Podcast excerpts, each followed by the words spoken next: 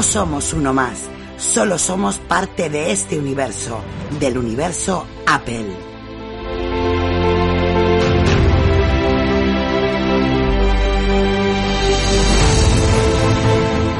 Solo somos fanboys, nada más. No pertenecemos a otra raza que no sea Apple. Ser fanboy no demuestra que seamos un grupo de tontos, sino inadaptados a las normas.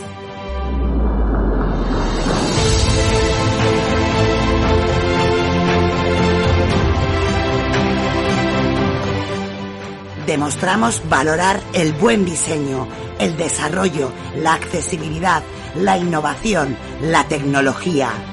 Ser fanboy es algo más. Únete a este gran complot. Únete a este universo. Únete a Apelianos.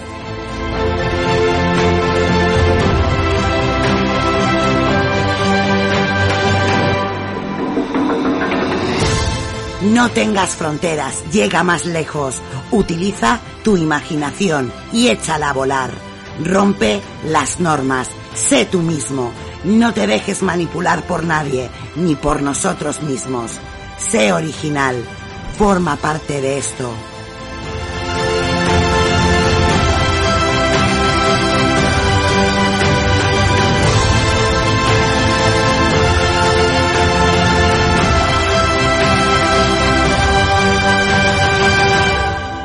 Somos apelianos, algo más que unos simples fanboys.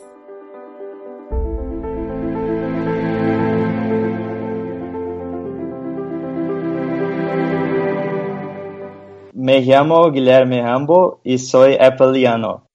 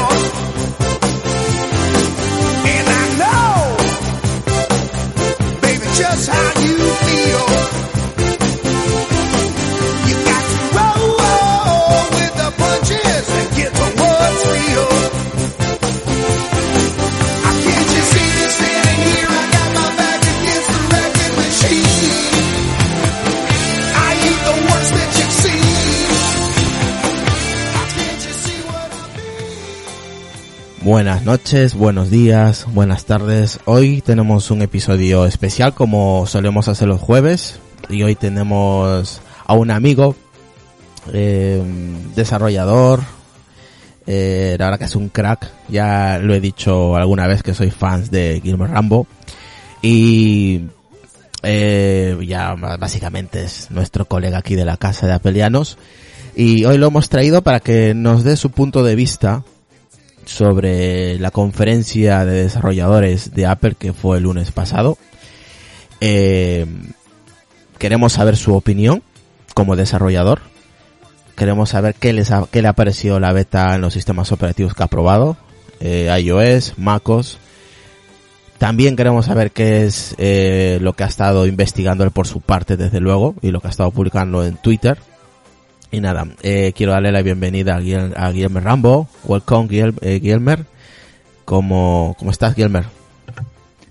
Hey, I'm fine. I'm glad to be here again.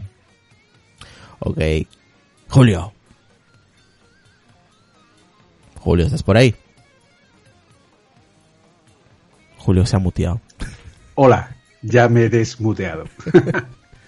Nada, explícale un poquito a, a Guillermo en, en- en inglés eh, lo que he dicho al principio, más o menos. Um, uh, Israel said that you are one of the, of his favorite developers of all times, basically. Basically, Wow. and it's uh, uh, we are fans uh, of uh, your work and your uh, investigation of all the um operating systems of Apple and the things you discover uh, swimming around and dig around all the all the libraries and all the releases uh, from Apple. Cool. Okay, Bueno, vamos a presentar a los compañeros que tenemos aquí. Eh, Carlos Castillo, buenas noches. Hola, buenas noches. Encantado de estar aquí un jueves más. Decar. Buenas noches a todos. Un saludo para todos. Hoy encantado de estar otra vez aquí. Y con un crack, Guillermo Rambo. O sea, imaginemos. Eso. Tenemos por aquí a, a nuestro compañero Chinón. ¿Qué tal, Chinón? Muy buenas. Hola, ¿qué tal? Buenas noches, un placer. Aquí estamos. Un saludo para todos y para Guillermo también. Perfecto. Tenemos por aquí a Lucas. Lucas, muy buenas noches. ¿Qué tal? Muy buenas noches, ¿qué tal? Un saludito a toda la gente como siempre nos escuchan ahora en diferido y con un grandísimo crack. Y nada, saludar a la gente de Telegram y de WhatsApp. Y la gente de Twitter también. Empezamos el episodio de hoy. Vamos a ir comentando y preguntándole a Guillermo Rambo sobre qué le ha parecido la conferencia de lunes.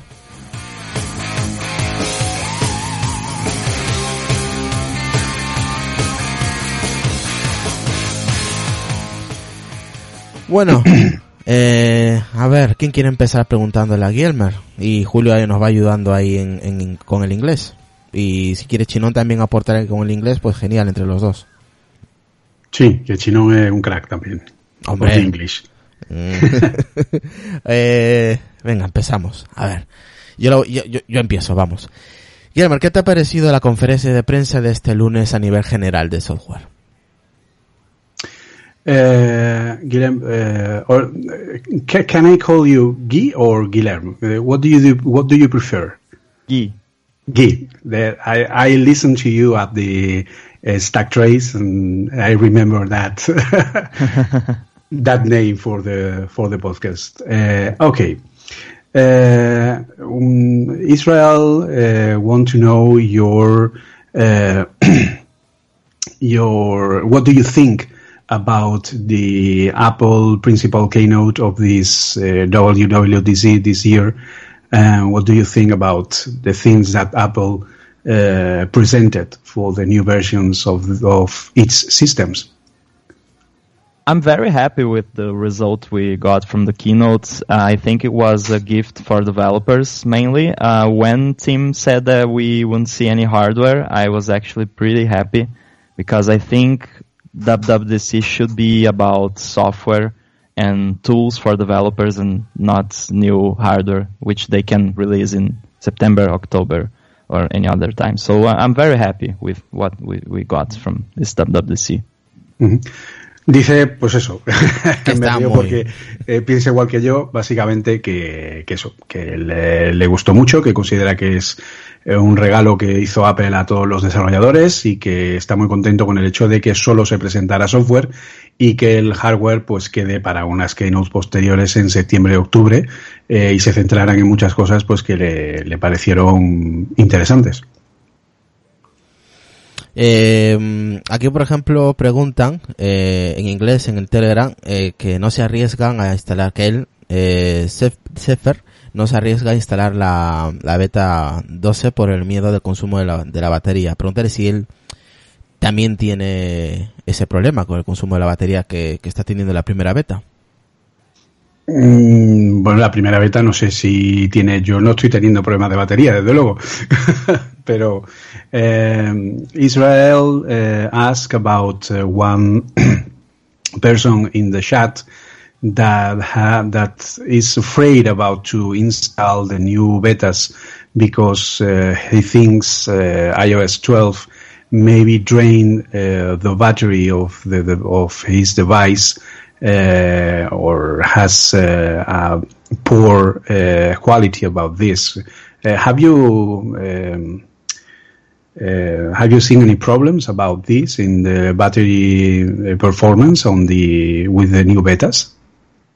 It's hard for me to measure performance of the battery life because I usually just I work from home most days, so I leave the phone plugged in all the time. I I don't walk around too much.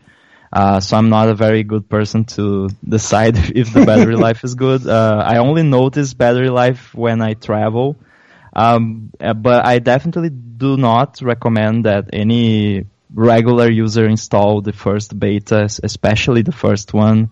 Um, if you really want to try it out, maybe install it after the, the third or fourth beta, but not now.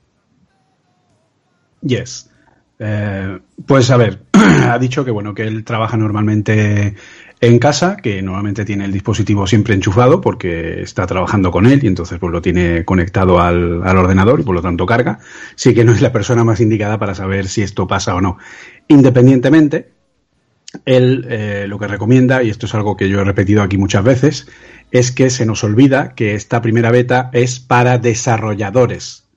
Por lo tanto, insisto, si no somos desarrolladores y no vamos a instalarlo en un dispositivo que vayamos a usar para desarrollo, no hay que instalar las betas. Las betas no son para que ahora me ponga a jugar y pueda ver los mimojis y tal y cual, porque podemos tener problemas serios de que el equipo se directamente, por ejemplo, se le borre todo lo que tiene, se reformatee, no se instale correctamente, podemos tener todo tipo de problemas. Entonces no es recomendable instalar ninguna beta de desarrollador si no somos desarrolladores y vamos a trabajar con esas betas, ¿vale? Y, eh, y esperar, si queremos poder probarlo, al menos hasta las betas públicas o hasta que sea ya por lo menos la tercera o la cuarta beta que ya esté un poquito más estable. Bueno, a ver, eh, yo tengo todavía muchas preguntas. tengo muchas preguntas, pero voy a dejar a los compañeros. A ver, vamos a empezar con Carlos Castillo. Venga, ¿no quiere preguntar? Pasa palabra. Vale, siguiente. Vale, Decar, venga tú. Estoy, aquí. Hombre, yo le pre- preguntaría de los, o sea, de los eh, cuatro sistemas operativos que se han actualizado.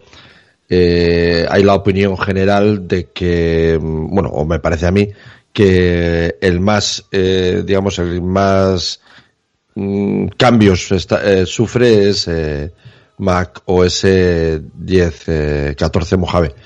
Si él opina eso o, pi- o piensa que iOS, digamos, mm, tiene más cambios que, que macOS, porque los otros dos sistemas, tanto WatchOS 5 como tvOS, no parece que sean los que más hayan cambiado, digamos, ¿no? Para él, ¿cuál ha sido de los, de, de los sistemas que se presentaron, de las actualizaciones, cuál es la más importante, entre comillas? Mhm. Okay, Decker said about uh, from the, so of the four operating systems that have been updated. Uh, the general opinion is that the one that has had the most changes is Mac OS Mojave. Uh, what do you think about that? Do you think about uh, do you think that Mac OS is the the most privileged this time of, of this year? I definitely agree, and it it's been left for the end of the keynote, and that's um, an indication that it's the the focus of this year. So I definitely agree. All of the changes with the dark mode and the new Mac App Store, and the possibility to run iOS apps on the Mac. So yeah, definitely macOS Mojave is the is the the king this year. Dice que sí, que efectivamente él considera que el, que el rey este año ha sido Mojave, ha sido macOS, que con, la, con el hecho de haber recibido pues todas las funciones del modo oscuro, de la posibilidad de ejecutar las apps de iOS, aunque sean eh, ahora mismo restringido para, para Apple, y con todo lo demás que ha ido recibiendo, además ha tenido, esto ya lo voy añadiendo yo, ¿no? Estoy un poco adaptando la, la pregunta y aplicando más información. Eh, todas las mejoras que ha recibido a nivel de seguridad, de cambios, de, en fin, de, estructura, etcétera, eh, él piensa que sí, que efectivamente le dio esa, o sea, tuvo esa idea cuando acabó la keynote de que realmente el, el- el sistema que ha sido rey este año ha sido eh, macOS. Bien, buena pregunta, buena pregunta. Chino, Eh, bueno, pues le voy a preguntar qué, qué fue lo que más le gustó del lunes en general. Ya sabemos que ha dicho que la opinión general ha sido buena, pero qué fue en concreto lo que más le gustó. Eh, Guillermo, eh, what was your favorite thing, uh, or you most like this, uh, that everything was talked about this uh, last Monday in the conference? The thing I, uh, it's actually hard to choose one because there, there's so much stuff. Um, I'm going to limit my choices to what's being announced during the keynote because there are some things that we end up knowing afterwards during sessions. Um, so if I had to choose one thing, I'd say it's, uh, it's actually a combination of things, which is they finally showed us that macOS is not dead and, and it, it's uh, a platform that's alive and will continue to be developed. I think that's what uh, grabbed my attention uh, on Monday and what made made me the happiest. And I'll, I'll choose a, a second place. Uh, if I had to choose another one, I'd say uh, Siri shortcuts. That, that's another favorite. Lo digo- bueno, lo digo yo, lo dice Julio, da igual. o- Sí, sí, traduce Bueno, tú. pues nada, que en principio que, que le cuesta elegir algo de todo lo que se presentó porque le gustó, pero que si tiene que elegir dos cosas, es lo que os ha dicho, que lo primero, que MacOS le agrada ver que sigue vivo, que sigue con desarrollo, que, que sigue adelante, y en segundo lugar habló de los shortcuts de Siri. Lucas, venga Lucas, ¿qué quieres preguntarle a, a aquí? Pues yo le voy a hacer la, pre- la pregunta mm, a la inversa, ¿no? ¿Qué es lo que no le gustó del, del lunes? Tía, chinón. Hello. Sorry, ¿no? estaba, estaba en mute. What do Dile. you like the least? Uh, That's a tricky one. um, well, uh, I I'll, I'll choose something that was not announced, and, and I think that's what usually disappoints us. And uh, in this case, I think that I was hoping for uh, more development in WatchOS, uh, which was uh, it, they didn't announce enough for me, especially for developers. Uh, I think Watch apps are very limited, and I was hoping to see some change in that this year, and unfortunately that didn't happen. Mm, Bueno, bueno, creo que se ha entendido, pero lo que menos le, le agradó fue el tema de, sobre todo en tema de desarrolladores, el tema del reloj, que esperaba, que esperaba algo más, que se le quedó algo corto. Mm, yo ahí no estoy un poco de acuerdo con, con Guy, la verdad, dile que no. A mí me parece que han, a mí, eh, en lo personal, que han agregado muchas cositas interesantes, no muchas, pero, pero interesantes. Yo creo que Israel, Israel is not agree with you. No se agree. Yeah, uh, I uh, I agree that there are some things that are cool, um, and especially the watch, uh, the podcast app, and the fact that Yes. audio apps will be able to play audio uh, better now. Uh, but I was hoping for more. Uh, I wish we had uh, a way to make watch apps more powerful, and the the API they offer currently is not very powerful. a ver quién traduce. Julio, venga. Que bueno, que sí, que hubo cosas así medio interesantes, como el tema de la aplicación de podcast y el, el tema de las acciones y cosas así, pero que no es algo que a él le parezca que sea, que podían haber sacado mucho más partido, podían haber sacado cosas que fueran más interesantes o con más eh, poderosas, ¿no? más llamativas, ¿no? Un poco. Bien. Venga, Julio, tu pregunta. Pregúntale algo. Yo, vale, a ver, yo le voy a preguntar sobre el tema de la opinión de la gente que no es desarrolladora, ¿vale? Por el tema de que solo hubo software y tal, y que cómo convencería de alguna forma a la gente que tiene una opinión negativa Qué malo eres. eh, de lo que es, eh, cómo lo vería, o sea, para que lo vea como nosotros los desarrolladores. Soy malvado, ya lo sé. venga, venga. Okay, as you know, the keynote's opinions have been very different, and not everyone thinks that what Apple presented was worthwhile, partly because there was no hardware. As a developer, how would you persuade a person with a negative opinion of the keynote to transmit the way we developers saw it? Um, it's hard to do that because people are always looking for the new and shiny stuff. So they always want new new computers and cool features like dark mode uh, on macOS, which unfortunately we didn't get for iOS this year. Um, so I would say that, uh, especially for those who are using older devices, that they should enjoy that Apple decided to spend uh, at least a year. Uh, they they've probably been working on, on iOS 12 since last year. Uh, that Apple decided to spend all this time working on performance and making their current devices working better. And I really think they should do this uh, at least uh, every every three years or so. So uh, our, our current devices get better, which is always a, good target. Yes, yes, uh, and ay por Dios, um, I think like you, it's, it's very, it's very important. Eh, bien, dice que es complicado el hecho de convencer a alguien que tiene una mala opinión, principalmente porque la gente normalmente lo que quiere es ver nuevo hardware, ver nuevas maquinitas, nuevas cosas que sean eh, así muy espectaculares y entonces pues eh, no a veces pues no es tan fácil, ¿no? O por lo menos pues tienes que mm, saber explicar de alguna forma o saber hacer entender a la gente que lo que está viendo pues realmente hay mucho más detrás de eso, ¿no?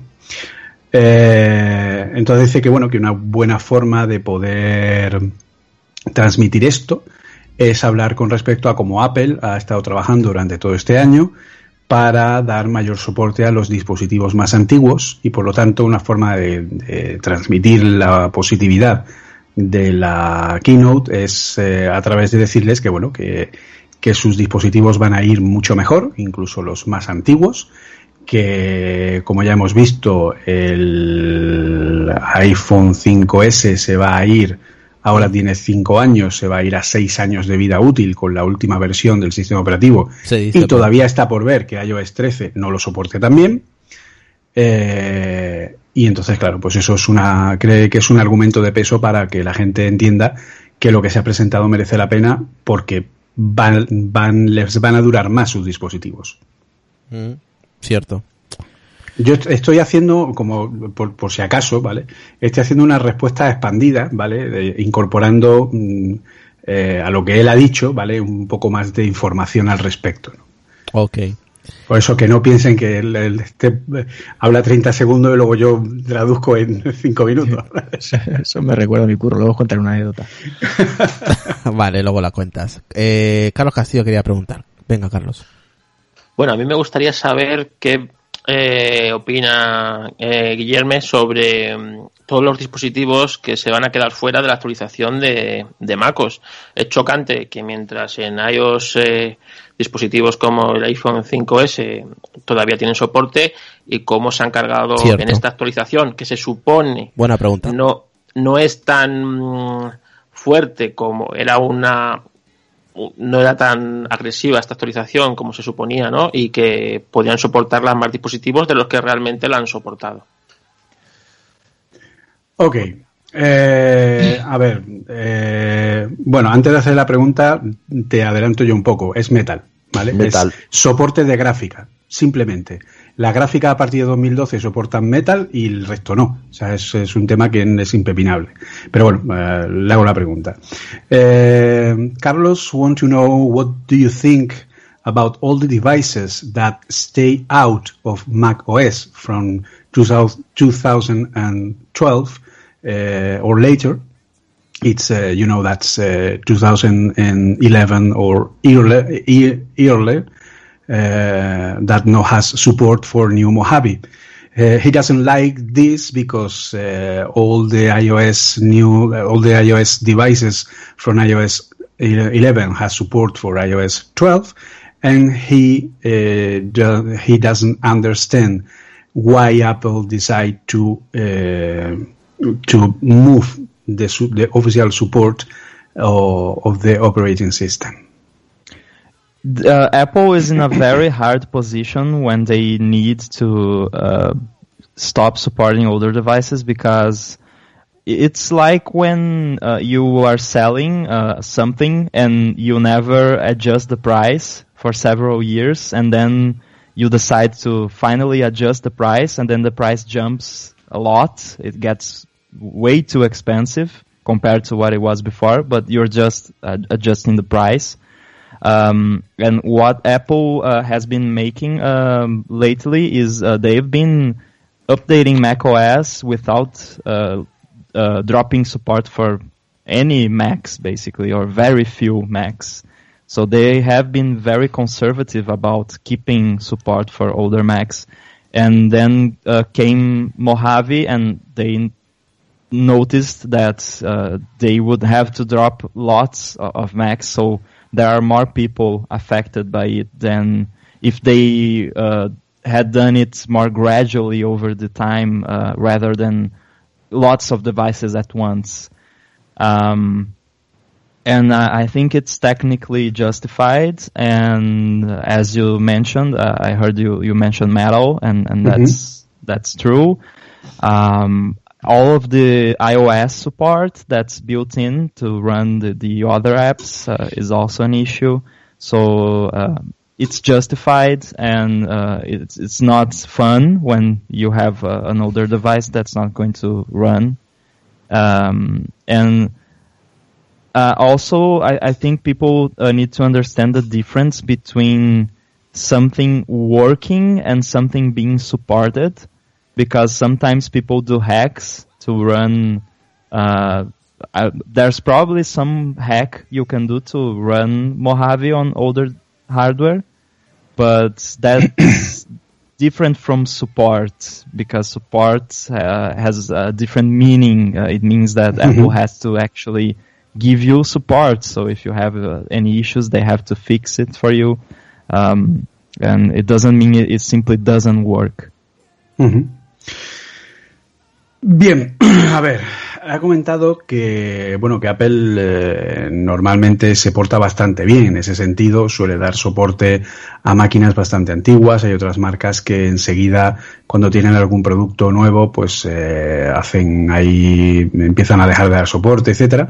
Eh, y Apple, pues en ese caso, no suele hacerlo. ¿vale? También es cierto que en este caso, el hecho de que se quede fuera eh, macOS eh, de todos los Mac eh, anteriores al año 2012, salvo el, el Mac Pro de 2008 y 2010, si tiene una GPU moderna, ¿vale? En ese caso sí se puede instalar.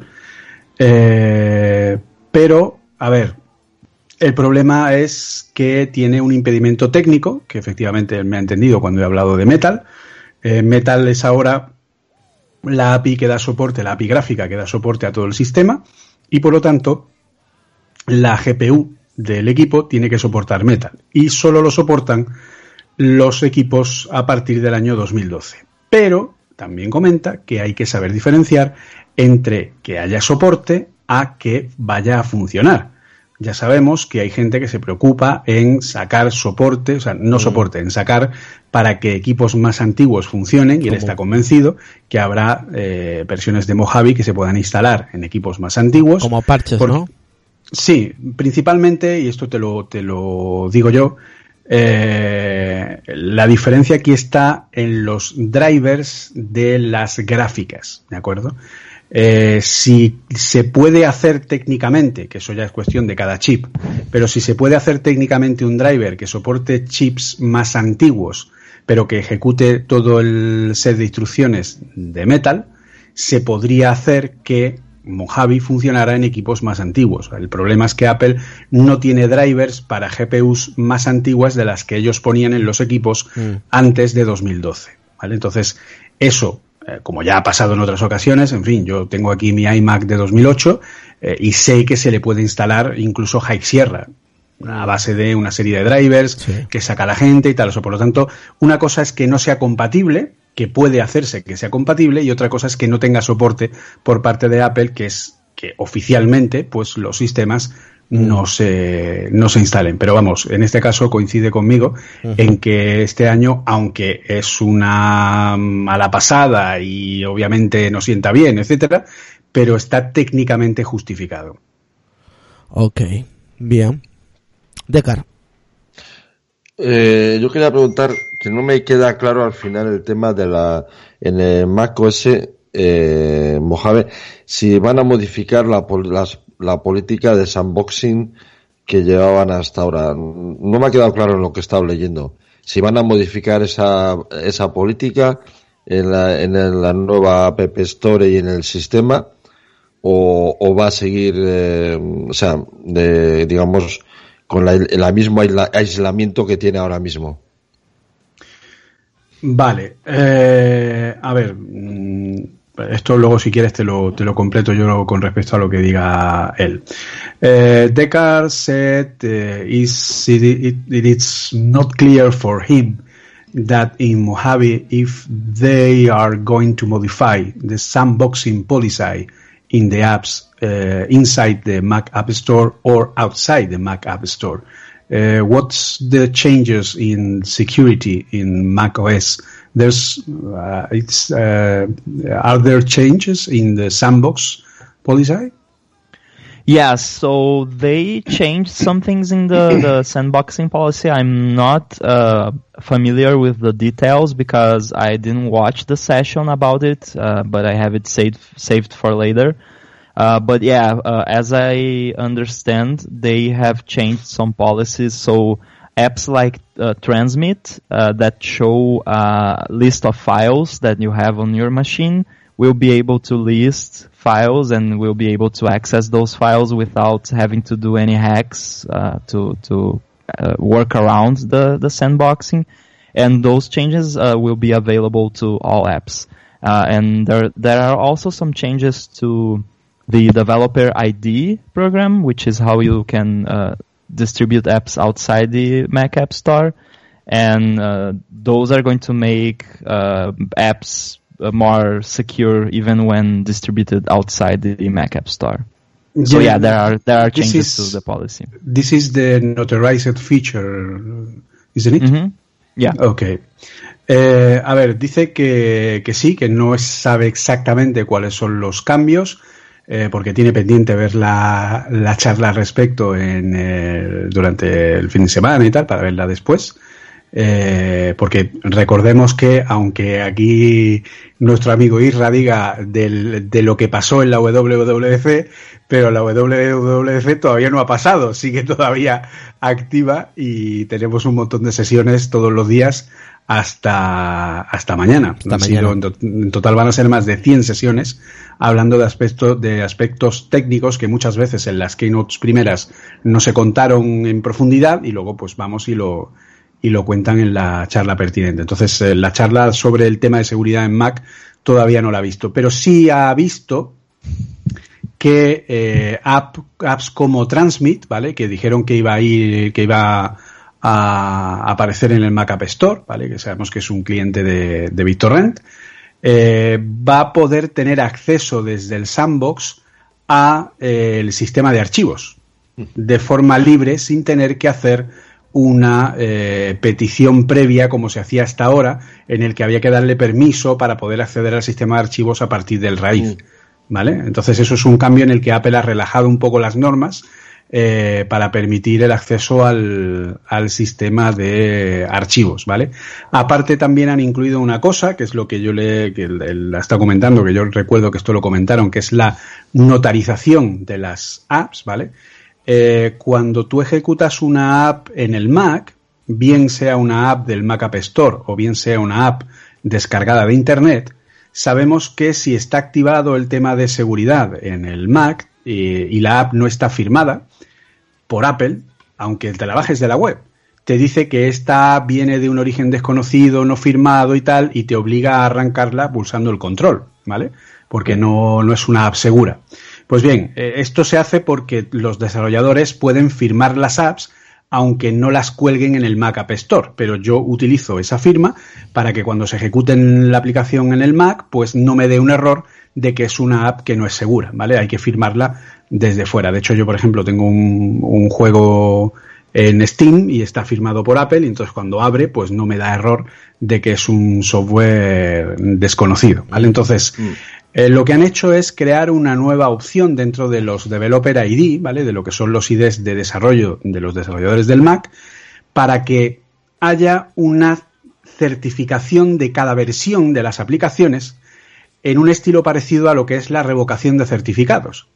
De forma que Apple va a ir eh, firmando y validando cada versión de cada aplicación que nosotros vayamos publicando y ellos van a tener esa información. De forma que si de pronto en una app que se baja desde la web, lo que pasó por ejemplo con, eh, con el cliente este de BitTorrent que lo hackearon y sustituyeron el ejecutable y tal.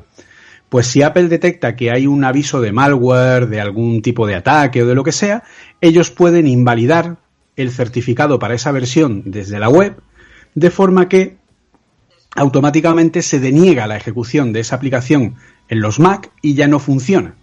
¿Vale? De forma que obliga al usuario a actualizar y a no ejecutar la aplicación que tiene ese fallo de seguridad o que tiene ese malware eh, que se ha detectado. ¿Vale? Eso es uno Just de a, los- a, a de quick comment uh, because Yes. uh, people, can uh, uh, maybe confuse this. Um, it's important to to uh, tell people that this is not a review like the App Store.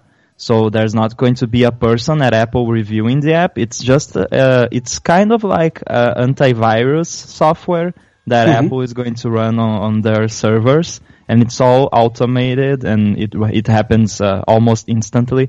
So it's important to give that distinction so people don't think it's uh, a review like uh, in the Mac App Store. Yes, I agree with you. It's, it's important. Eh, eh, Guy eh, me comenta que es importante que se entienda que eh, esto no es una revisión como las que se hacen en el Mac App Store, ¿vale? Es un sistema automatizado que se parece más a una especie de antivirus en online, por decirlo de alguna forma, Ah. en el que lo que hace es Vale, vale.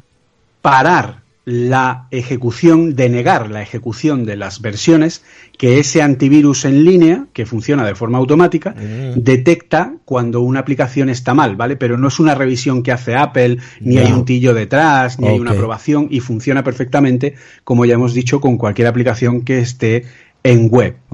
Aparte de eso, eh, Apple ha cambiado la política de acceso a determinados archivos eh, del sistema. Por lo tanto, ahora ninguna aplicación puede acceder a los ficheros de backup de iTunes, no puede acceder a los ficheros de backup de Time Machine, no puede acceder a los archivos de la base de datos de mail, eh, no puede acceder a una serie de archivos que son propios del sistema o de, fun- de su funcionalidad que se han elevado en permiso del sistema y por lo tanto no son accesibles por ninguna app que funcione en el Mac. ¿De Bueno, bueno, vamos a continuar. Chino, venga, te toca a ti. Desmuteate. venga, Chino. Todo. Es que, es que le había dado, que le había dado, pero no, no se desmuteaba esto. Ay, Eh, me está haciendo, a veces me corta, pero bueno. Nada, le voy a preguntar de lo que yo también un poco puse en Twitter, que me pareció una conferencia larga, pero que hubo para mí mucho tiempo que se desperdició en cosas que a mí, bajo mi opinión, no fueron muy interesantes, pero bueno, voy a ver qué opina él. Eh, Guy, eh, it was a lot, uh, was a long conference, but in my opinion, it was the was time wasted. Uh, do you think the, they lost time talking too much in some moment of topics like emojis or Lego? There was too, too people playing 30 minutes with Lego or a woman in a bicycle or something like that? Yeah, um, I think for everyone there's always uh, at least some part of the keynote that's not interesting, and for me it's all of the AR stuff. I'm really not uh, really interested in AR because I don't find how it can be useful for me. Uh, uh, apart from This was my favorite part. yeah, so for you it's it was very interesting for a lot of, of people, but for me, uh, I even posted on Twitter that here comes the boring part for me. um, I only use AR for measuring stuff, so I'm very happy that they uh, introduced the Measure app. But um, yeah, so there are always uh, parts of the keynote that feel like a waste of time for, for someone, and, and the different parts uh, feel like a waste of time for, for different people. Uh, and for me, the the uh, all of the demos, I, I really don't like when they spend too much time during demonstrations of games and stuff. I Uh, think I'm the same sh- opinion. Uh, I think Yeah. the same. It's more exciting for Apple than for me. I Mhm. think. Yeah i really don't don't don't find it interesting at all. And um also i, I think they if if they don't have anything to announce don't mention uh, like they they didn't have to mention tvOS on stage because there's nothing new on tvOS basically. Nothing relevant at least. So i think they should have uh, left it out of the keynote Eh, bueno, pues nada, pues ha comentado que sí, que a él hay partes que no le interesan. eh, ha habido por ahí alguna que la dolía Julio, me parece a mí. No, Bueno, por el eso, tema porque de, de inteligencia cada uno tiene su opinión. Exacto, la inteligencia artificial él no le ve cómo puede, ah, cómo- cómo la puede aplicar él o cómo lo que le pasa, lo que me pasa a mí. Yo creo que Apple piensa que la inteligencia artificial es más importante de lo que lo pienso yo. Entonces, pues yo creo Just que a, a correction. I, I was talking about AR and, and not uh, Realidad aumentada. Core ML. Ah, perdón, sí, Yeah. sí. I actually love uh, Core ML and all of that stuff, but AR, uh, augmented reality, Sí. no, I don't. Perdón. Y bueno, pues nada, eso, que, que él entiende que haya gente que unas partes de las demos de algunas partes de la conferencia, si no le interesan mucho, le parezca largas o le puedan, a- le puedan aburrir. Pero pregúntale, pregúntale, Carlos, Chinón, eh, si él como desarrollador y como investigador de, de los sistemas operativos de Apple, piensa que este es uno de los primeros pasos para algo más. Que podría ser también. Eh, as developer, but you think this it's a first step for something more? What specifically? De AR. Oh, AR. AR. AR. Yeah, Uh, yeah, uh, uh, yeah. No, absolutely. Um, I really think because if you look at it, um, and you, you if you look at uh, the demos and uh, what you can do with AR on your phone or your iPad currently, it's all very cool. Uh, I don't disagree that it's really fun and and and interesting, um, but it's not something that's going to change things and it's, it's going to make you uh, your life better in any way. Uh, but the fact that Apple uh, put so much attention uh, to this part of the keynote, and the fact that they are always saying, and Tim Cook uh, especially is always saying that AR is the future. Uh, I really feel like that's um, because they are working towards launching the AR glasses, which uh, they are probably going to introduce Okay. uh, later. So yeah, I really think this is a, first step for something else, and they need Makes to get makes more sense with the glasses than an iPad. Yeah, I, I agree with you. This uh, with an iPad, no, more more sense stick with the with the glasses. Yeah, and it makes sense for them to, to do this because they are preparing the developers for when they eventually Mhm. release the glasses. Bueno, pues eh, nada, ha dicho que sí, que seguro que es el primer paso para algo, que, que él ahora mismo no ve que sea algo que te pueda cambiar la vida, ni que te vaya a hacer la vida más fácil. Que también lo que creo yo, no, si Julio luego me voy dejando alguna cosilla porque no me acuerdo de todo, eh, que él cree que, por ejemplo, tiene, lo que yo también creo, tiene más sentido esto con unas gafas que, por ejemplo, que con un iPad. Claro, claro, a eso me Eh, refiero. Entonces, por- a ver, yo no veo a nadie sosteniendo media Claro, hora un así, iPad para jugar. eh, Tiene más lógica con un, con unas gafas o algo así. Eh, a, a eso me refería yo, que tampoco creo que la gente vaya ahí dos horas ahí con el iPad, ¿sabes? Yo creo Ah. que esto esto es a- algo para otra cosa más. Sí, está claro que es un primer paso para Eh. poner el- los primeros cimientos sobre algo más. Luego, más luego, claro. luego de un- eh, dentro de un par de años igual te sale Apple con unas gafas, ¿sabes? Y ya Sí, No, o- igual no. Es o que en un seguro. par de años te sale Te va a con salir. la gafa. Sí, o, o- o algún Las tipo de clases son para 2019-2020. 2020, dijeron, sí. sí, 2020. Entonces, pues eso, pero que son los cimientos y que los desarrolladores pues vayan cogiendo. Eh, Vale, y ahora, y ahora yo te digo un- dos cosas. La primera, efectivamente, eh, tenéis parte de razón en que efectivamente esto es como un training para los desarrolladores para que se acostumbren, sobre todo porque el gran problema, entre comillas, que tiene la realidad aumentada para los desarrolladores es que se programa sobre frameworks de videojuegos, no de apps. Por lo tanto, es más complejo para un desarrollador realizar videojuegos que realizar una app, ¿vale? La forma en que se desarrollan y la forma en el que el ciclo de vida de ambas se eh, está configurado es completamente diferente, ¿vale? Y las, eh, los, los conocimientos que tiene que tener un desarrollador de videojuegos son más amplios en muchos aspectos que el, que solamente hace apps, ¿vale? Sobre todo a nivel de matemáticas, 3D, etcétera, ¿vale? Entonces, en esa parte, efectivamente, eh, tal. Pero también os digo que eh, la realidad aumentada, tal como se está definiendo y tal como ha llegado Apple a tener, eh, tal como es la calidad de lo que ha presentado, es que no os podéis hacer una idea de la increíble y alucinante calidad que tiene ARKit 2 y eso que es la primera beta. Es que es indescriptible la calidad que tiene de, a la hora de colocar los elementos y persistirlos y que realmente ahora tienes la total sensación de que estás viendo un mundo puesto ahí a través de la pantalla, ¿vale?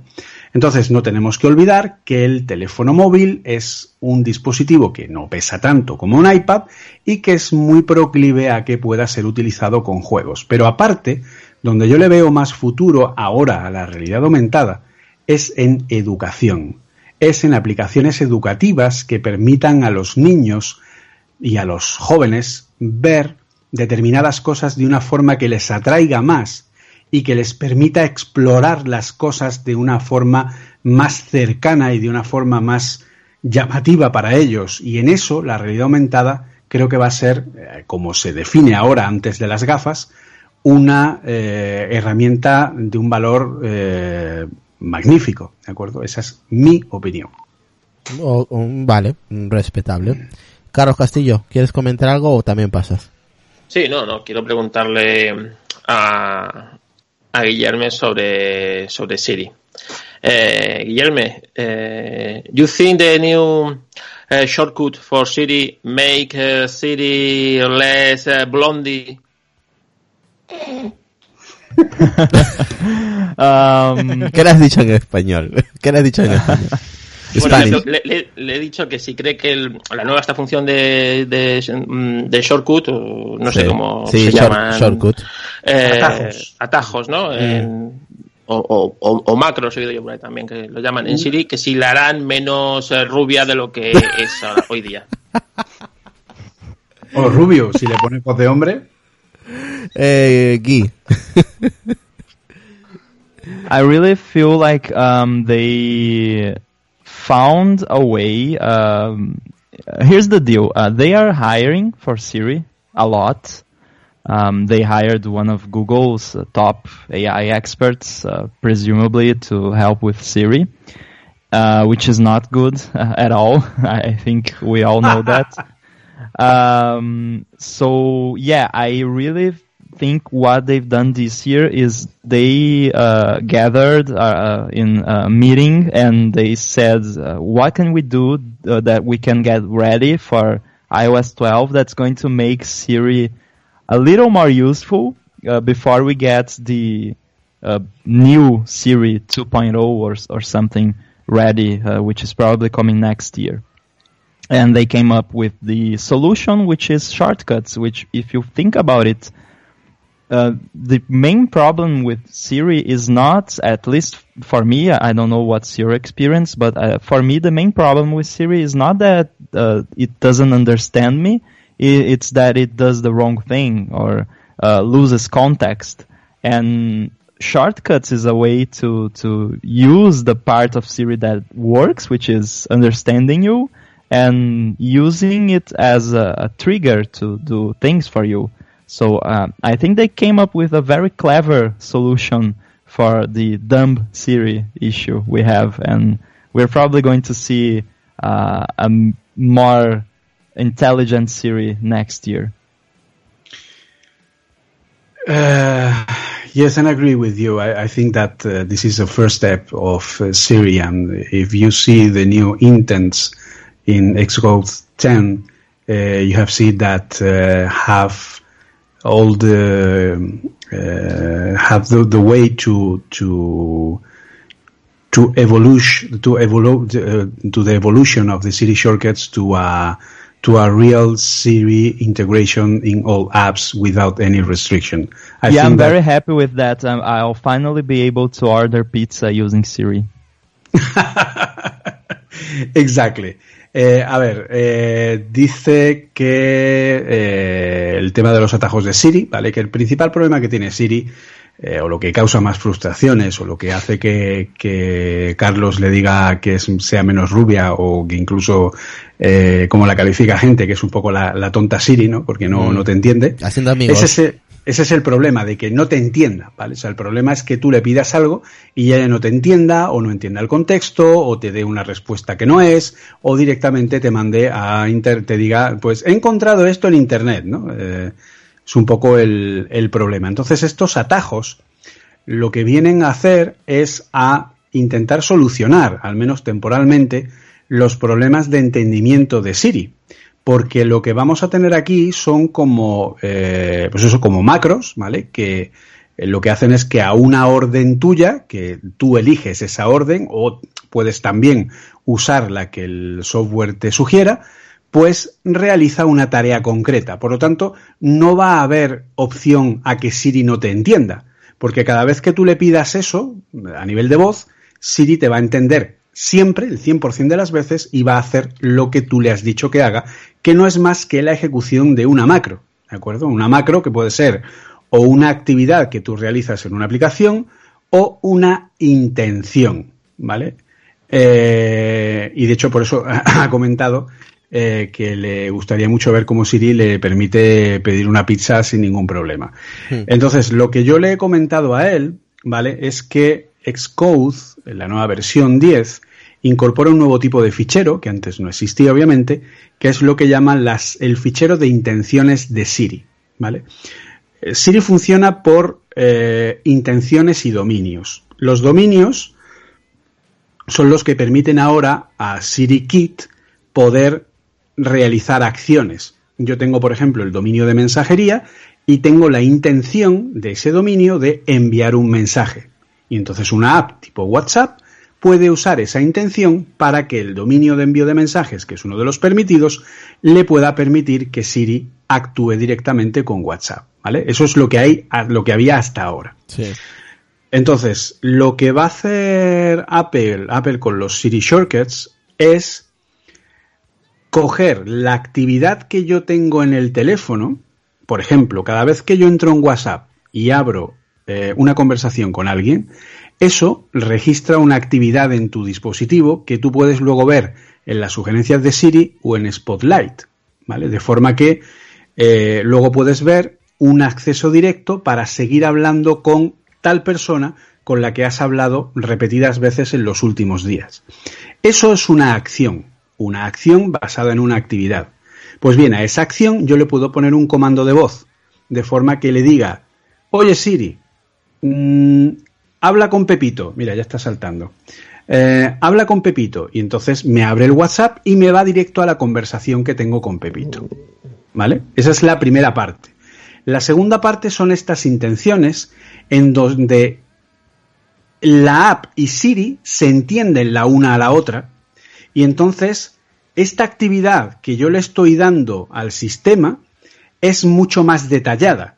Más detallada hasta el punto de, por ejemplo, reprodúceme la canción tal de tal artista eh, en el álbum no sé qué, por ejemplo, en el caso de Spotify, porque tiene una, eh, una opción para reproducir eh, ficheros de música, ¿vale? Entonces, no vamos a poder pedirle a Siri que nos reproduzca cosas en Spotify directamente, pero si tenemos una canción que nos gusta mucho, un álbum o un, uh, o un artista, ¿vale? Spotify puede grabar a través de estas intenciones toda esa configuración de opciones dentro de su propia app que tienen que ver también con los datos para que Siri sepa a nivel de actividad que yo estoy repitiendo, que yo estoy oyendo todos los días, 10 veces al día, la canción tal de tal artista en Spotify. Y entonces me la va a sugerir y me va a decir, oye, ponte un acceso directo para oír esta canción que tanto te gusta cada vez que quieras. Entonces grabo esa macro de, ponme la canción que me mola.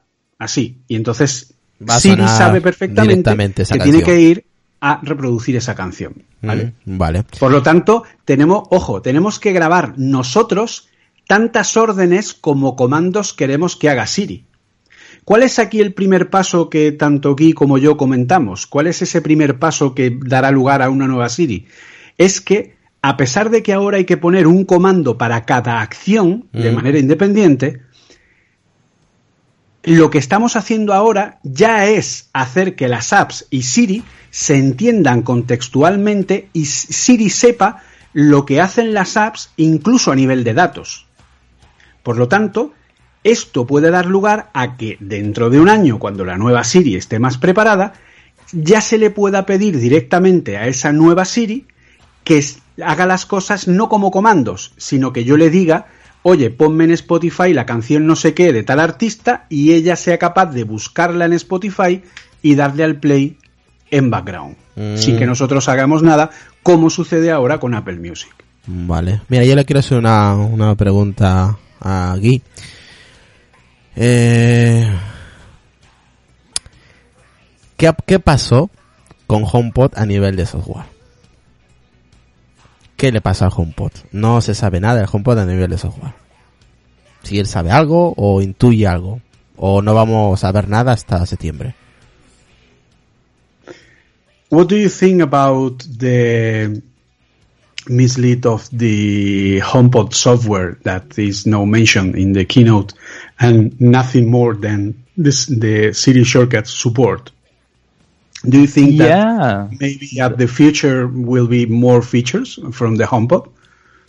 That's actually a very good question. Uh, I've been to many podcasts this week and uh, um, I completely forgot to talk about this because I was expecting to see something about HomePod on stage uh, during the keynote and uh, of course, uh, as we know, we didn't. Um, yeah, I don't know what's going on. I, I really feel like they should offer a developer preview of the HomePod software like they do for all other software and yeah, um, uh, it's very interesting, and um, I really don't have any information about uh, what's coming to HomePod with iOS 12. Uh, we would expect uh, it to get some new features with iOS 12. Um, but yeah, um, uh, maybe they should have uh, replaced the tvOS part of the keynote with HomePod. Maybe, that's true. Eh, dice que, que, bueno, que el- todos los podcasts en los que ha estado, pues al final siempre se le ha olvidado comentar este tema, que le sorprendió mucho que, que no se hablara del, del HomePod ni que se comentara nada. Eh, De hecho, lo único que se comentó, y, y no se comentó, simplemente se vio en una de las, eh, en uno de los splash, eh, el tema del soporte de los Siri Shortcuts en HomePod, que ojo, Pero, que- pero qué raro que no hicieran la demo con el HomePod, con los Siri, los shortcuts. ¿quieres que te explique por qué? Bueno, Porque los Siri Shortcuts en el HomePod lo único que hacen es abrir las apps en el iPhone. ah, bueno, claro, porque depende tanto del iPhone que te da igual entonces hacerlo con el HomePod que directamente en el iPhone. Claro, o sea, es que no hay una implementación de Siri Shortcuts para el HomePod. Es que a través del HomePod yo le digo, oye, haz no sé qué, y entonces él lo que hace es ejecutar la acción en el iPhone. Es interesante que alguna vez uniera eso y pudieras decirle alguna acción al HomePod y te lo hicieran en Apple TV o te lo... Exacto, Eso exacto. sería espectacular. Eso ya empezaría a tener sentido el asistente. De hecho, es una de las cosas que comentó Eduardo Arcos en, en el podcast de Binarios, que lo he oído hoy, eh, que decía que no tiene ningún sentido que yo no le pueda pedir al HomePod que me ponga una serie en el Apple TV, por ejemplo. Exacto, por ejemplo, sí. Sí, ¿Vale? sí. Entonces, No, no son tiene- algunas de las cosas que... Para eso se la pido directamente. Eh, a- exactamente, es que no tiene ningún sentido pedirle una orden de esas a- al HomePod. O sea, Por eso, yo pero sería una buena opción. Como que no tiene No, sentido, pero- tiene todos los sentidos del mundo. No, si tienes el, el, el- el control, el mando de... Pues entonces, de- ¿para qué quieres el HomePod? para- Pero es que para el Home, también. pero hay que entender que el HomePod debería, en su concepto, debería ser una eh, una estación de control de todo el ecosistema Apple que tengas en tu pero es, casa. es muy Claro, pronto, yo- es que es muy pronto para eso todavía. Yo, yo entiendo que el Sí, sí, HomePod sí, es una cosa a la que tú le puedes hablar lo y, será, entre comillas, ordenar cosas. lo será, pero es muy pronto, asistente. Carlos. Sí, sí, no. Por eso, a eso nos referimos. Julio y yo, pero que, por ejemplo, le puedas dar una orden dentro de que si estás en la misma red del, de en tu misma wifi del, del TV, eh, del Apple TV, que te ponga algo. Por eso, entonces, eh, Guy comentaba eso, que, que, que, bueno, que él no entiende por qué no se ha hablado, que él esperaba que hubiera también Sí. un lanzamiento A mí- de una versión de desarrolladores del software del HomePod, pero se quedó muy frío al ver que no, que no lo había y que tal vez hubiera sido mejor y más práctico, y coincido con él, eh, haber sustituido la parte de tvOS por, un- por hablar del HomePod. Sí, yo también estoy de acuerdo. Estoy de acuerdo con, con los tres, con Chinón, Julio y con Guy, que a mí me faltó eso, ¿eh? Es lo que me faltó. O hubieran A quitado. mí, a mí personalmente de la Keynote solo me, entre comillas, sobró eh, lo del tvOS y lo de la muchacha en la La bicicleta. bicicleta, eso fue un coñazo, por Dios, sí. Sí, fue muy aburrido esa parte, pero bueno. Aquí me preguntan, eh, Guy, eh, José Casais en WhatsApp sobre mm, ¿qué, pa- qué ha pasado con el, N- el, el NFC. Se supone que lo iban a abrir y no se ha dicho nada. Uh, someone asked about what happened to the NFC. Um, I'm not sure to be honest. Um, yeah, um, really don't have anything to say about that. I think uh, maybe they uh, they could be working on it, uh, and it's not ready for the betas, so it could come later. Uh, there's always something that they leave to the golden master version of the the OS version. Yes. So we, we could see that as well. So so yeah, um, I don't know what what's going on there. Dice que no sabe, que efectivamente le sorprendió que no hablaran nada de ello y que se supone que era algo que lo que Apple estaba eh, trabajando, pero que puede ser algo tan simple como que no estaba preparado y por eso no se ha incluido en las, en las betas. Oh. Eh, a ver, no tenemos que olvidar que Apple ahora tiene un cambio de filosofía y que si algo no está preparado para ser presentado, pues eh, No se va a retrasar. Sí, lo que haga falta. Igual, eh, justo le, le iba a preguntar sobre un retraso que se lanzó, pero luego como que se echó para atrás, sobre Guacho 5, que se ha parado de un momento. ¿El qué? Guacho 5, ¿En qué sentido se ha parado? que no se entiendo. puede actualizar. Ah, eh, I- They Israel. took the, the update sí. down for Yes. WatchOS 5. What, yeah. what, what, what happened with the with the beta? Yeah, um, from what I heard is that um, the installation process was failing for some people and leaving their watch in a, a unbootable state. So it was basically breaking uh, watches. Um, if uh, anyone that's listening has already installed WatchOS Yes. 5, there's no need to worry about it. The problem was during the installation. So if you installed it and it's running fine, uh, you will be fine. Uh, the problem was during the installation. In some circumstances, the, the watch would break, and since you can't connect your watch to the computer with a cable to restore it, uh, as you can do with an iPhone, uh, it's a, a big issue. So they decided to take that down, and they're probably uh, trying to understand what happened. And during this week of WWDC, all of their engineers are probably very busy with the event. So the the corrected version is probably coming next week. Pues dice que la han quitado por motivo de prevención, porque parece ser que estaba rompiendo relojes durante la instalación. Joder. Y cuando se, el reloj no se, no se actualiza correctamente y se queda en un estado irrecuperable, con el reloj que es mm, el brequeado, el, el- el recuperar es muy complicado porque el reloj no se puede conectar a un ordenador para restaurarlo. ¿vale? Entonces eh, les ha pasado en algunos y por lo tanto por prevención han decidido quitar la versión para ver qué es lo que pasa y luego pues eh, volverla a sacar. Entonces por eso es por lo que lo han, lo han quitado de, circulación. Yo no he llegado a ver ninguno que le haya briqueado el teléfono, uy, perdón, el reloj, pero sí que es cierto que había gente que decía que la instalaba, que el teléfono le decía que estaba instalada, pero luego el reloj no estaba instalado. O sea, en el reloj exactamente, no salía nada. Era así, que decía la instala, la instala, pero luego no instala nada. Sí, alguno comentó en el grupo de Telegram de que le pasaba eso, lo mismo que has comentado tú, Chino, ahora mismo, que le decían que estaba en proceso, que se había instalado, pero no estaba instalado nada. Pero no, no se ha quedado sin reloj. Pero bueno, habrá gente, digo yo, que se habrá quedado sin reloj y habrá tenido que ir a una tienda. más casos. Eso es lo que dice, que ahora estarán ya todos los ingenieros trabajando en el tema. Pero digo yo, pregunta para aquí. ¿No testea antes Apple estas cosas de sacarlo al mercado?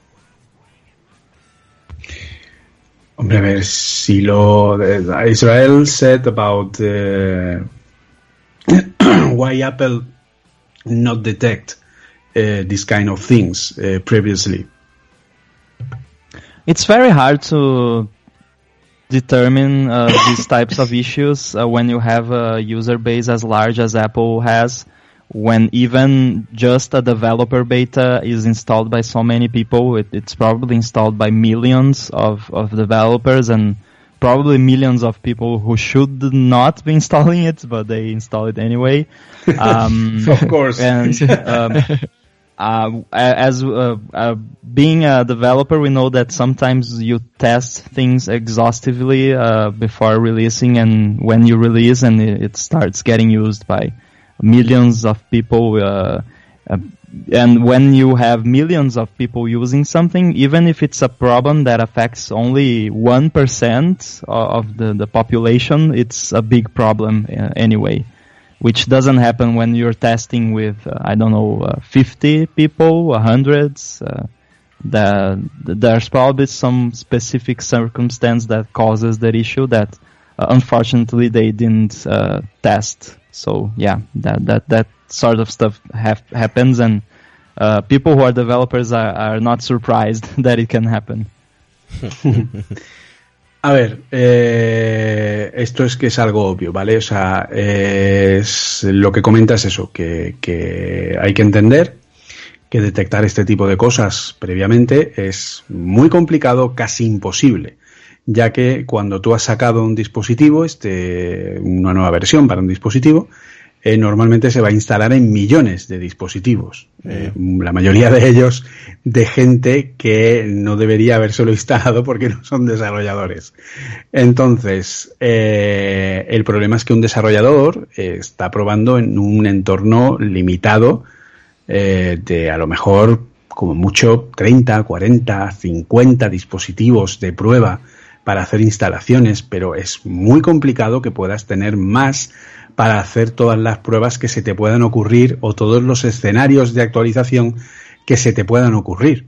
Entonces, un mínimo cambio, una app que escribe un dato donde no debe, un, reloj que viene de una versión anterior o una versión menos estable o que tiene la batería de una forma o que tiene un defecto de fábrica. Eso son tantas las posibilidades Sí, que puede exacto. haber que es imposible el detectar previamente este tipo de problemas, ¿vale? La gente no puede pensar que esto es como, no, es que el desarrollador no lo ha probado. No, claro que lo ha probado, pero donde no lo ha probado, porque es imposible probarlo previamente, es en un millón de dispositivos. Sí, ahí yo estoy de acuerdo Y con, con, un millón de circunstancias, de con un- aplicaciones, de aplicaciones instaladas antes, de Mm. estados de batería, estados de, igual tenías el, uno tenía el Series 2, otro se tenía el Series 3, o- es que millones de, de De posibilidades. posible, claro, millones, millones de posibilidades que hay muchas que no se te ocurren o que ni siquiera puedes replicar. O sea, Mm. A mí como desarrollador me llega una persona y me dice, mira, es que me falla en esto.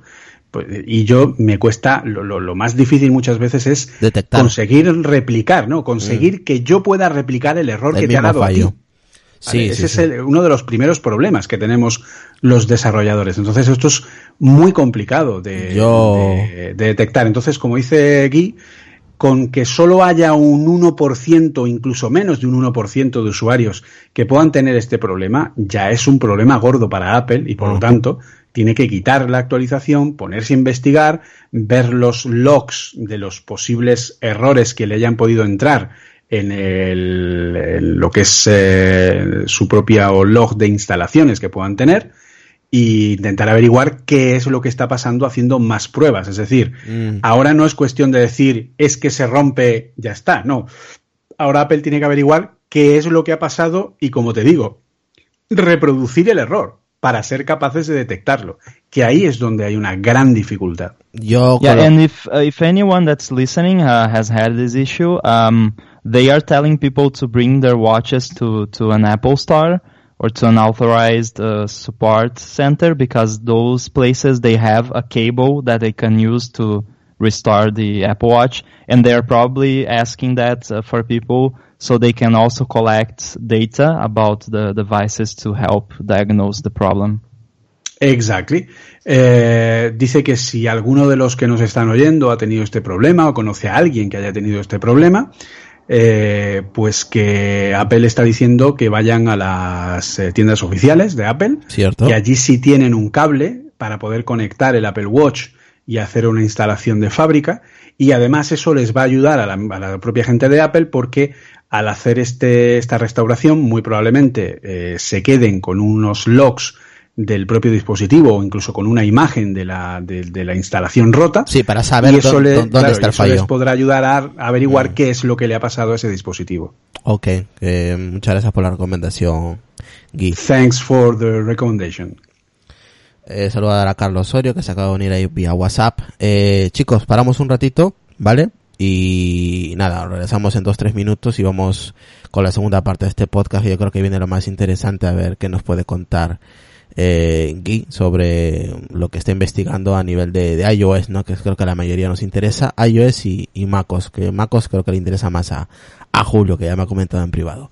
Así que volvemos en unos minutos. Guy. Okay, we're gonna have a little break and we'll be back in five minutes. Cool.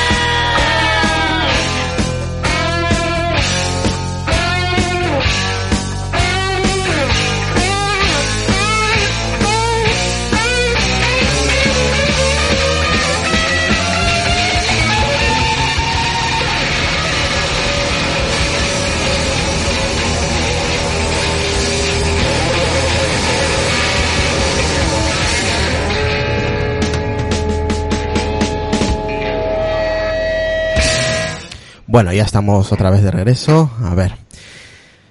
Tenemos por ahí varias preguntas. Tenemos dos preguntas por ahí. A ver si... ¿Qué pasa con la tos, Julio? A ver, regresamos. El gin tonic. El Gin Tonic, ¿no? Y el coffee de Gui. Eh, por aquí, por ejemplo, eh, nos preguntan...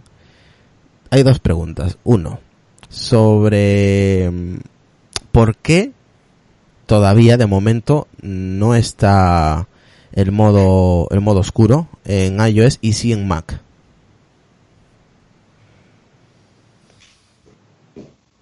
A ver si podéis traducirlo en inglés. I'll be back. Ok.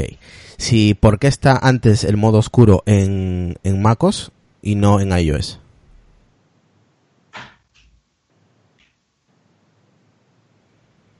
Hola. Julio, ¿estás por ahí? A ver, lo hago, lo hago yo. Venga. ¿Vale? Buenas. Y, eh, why is the dark mode in macOS but not in iOS? What do you That's a very good question. Uh, the why questions are usually the ones that are harder to answer, um, but uh, I think I have a pretty good answer for this one. Uh, and uh, basically, the there are two aspects. First of all, dark mode is not just inverting the colors as many people think. Um, it's a lot harder than that, and uh, there were two sessions at WWDC about dark mode on macOS uh, for developers, and they went into detail, and it's a very um, complex topic. it, it, it sounds simple, but it's actually quite complicated. Uh, but the main reason is because um, macOS has always supported this concept of themes, uh, even though it's not something that Apple talked about too much. Uh, the the platform was already uh, ready to receive uh, the dark theme, uh, it, uh, at least since Yosemite or something. And on iOS, that's a little different. Um, the the iOS system is not as prepared for that, so it will require more changes to the system and uh, from the apps as well to support uh, uh, real dark mode on iOS, uh, which is not just uh, smart inverts, which some people use today. So yeah, I, I think they probably didn't have time because they focused on the performance this year, and I hope and I think we'll get it next year. Eh, bueno, a ver, uf. Lo primero que ha dicho que sí, que es una buena pregunta, pero que lo primero que tiene que aclarar es que mm, el tema del modo oscuro no es simplemente invertir colores, como mucha gente cree, que lleva mucho más detrás. que cree que en MacOS se ha hecho antes, porque es una cosa que ya ha dicho como si estuviera preparada ya para ello, que sí que sea mm, que llevan más tiempo con el tema en MacOS y en iOS no y que va a costar algún tiempo prepararlo y que posiblemente para, para la siguiente, que ahora nos han centrado en ello, que para la siguiente podrá estar. Exacto. Eh, yo puedo añadir, ¿vale? Para que un poco la gente lo entienda, que el modo oscuro no es decir, como ha dicho Guy, simplemente cambio el color y punto, ¿vale? Ahora mismo, si una app quiere utilizar el modo oscuro en Mac, tiene que adaptarse completamente. Tiene que dar colores y paleta, o sea, tiene que dar toda la paleta de colores de la app para el modo dark y para el modo light, separadas. Y además, tiene que dar las imágenes que use la aplicación, todos los recursos gráficos que use la aplicación, para el modo dark y para el modo light. ¿vale? No es poner la app oscura y punto, Vale. sino que son diferentes recursos. Igual que hay cuando tú pones un recurso y tienes el gráfico para el iPhone de escala 2, el iPhone de escala 3, el iPad de retina, en fin, eh, o, eh, diferentes sets de gráficos o incluso puedes poner gráficos para pantallas que sean eh, DCI-P3 o para pantallas que sean RGB y pones diferentes imágenes, el modo oscuro también requiere de recursos gráficos y de color completamente independientes para cada modo. Y eso es algo que el desarrollador tiene que hacer. Entonces, adaptar no es sencillo. Yo tengo la teoría de que Apple, eh, como ha dicho Guy, lleva ya tiempo trabajando en el modo dark para el Mac y todo lo que ha aprendido y todo lo que ha hecho para el modo Dark en el Mac es obvio que lo va a utilizar para dar el modo Dark en iOS. Pero tenemos que pensar que puede ser que el día de mañana, cuando salga iOS y haya un nuevo modo Dark, haya apps que no se adapten y no funcionen en modo Dark. Vamos, que no es lo que dices tú, intervenir los colores y ya está. No eh, requiere más trabajo. Exacto. Porque no es eh, el modo Dark requiere, pues eso, una adaptación a nivel gráfico de todo, de lo que es el pantón de colores, de lo que es los recursos gráficos, de lo que es todo. There's a, another difference that's more philosophical, but on macOS, apps tend to use the standard UI of the system, so they don't customize the look too much. And that's very different on iOS because each app on iOS uh, tends to have its own look and feel, uh, which is not the default controls. And uh, of course, if you are customizing the, the, the look of the system more, you're going to have uh, more work to do to support dark mode. So that's another reason. Eh, además, él completa como información que la, la librería de construcción de las apps en el Mac eh, ha tenido una transformación en los elementos que construyen las apps, ¿vale? Los botones, barras, eh, todos los eh, todos los diferentes elementos, para incluir una versión de modo dark, ¿vale? Para que cuando tú elijas un modo u otro, pues el botón se use uno o se use otro, cosa que en iOS no existe.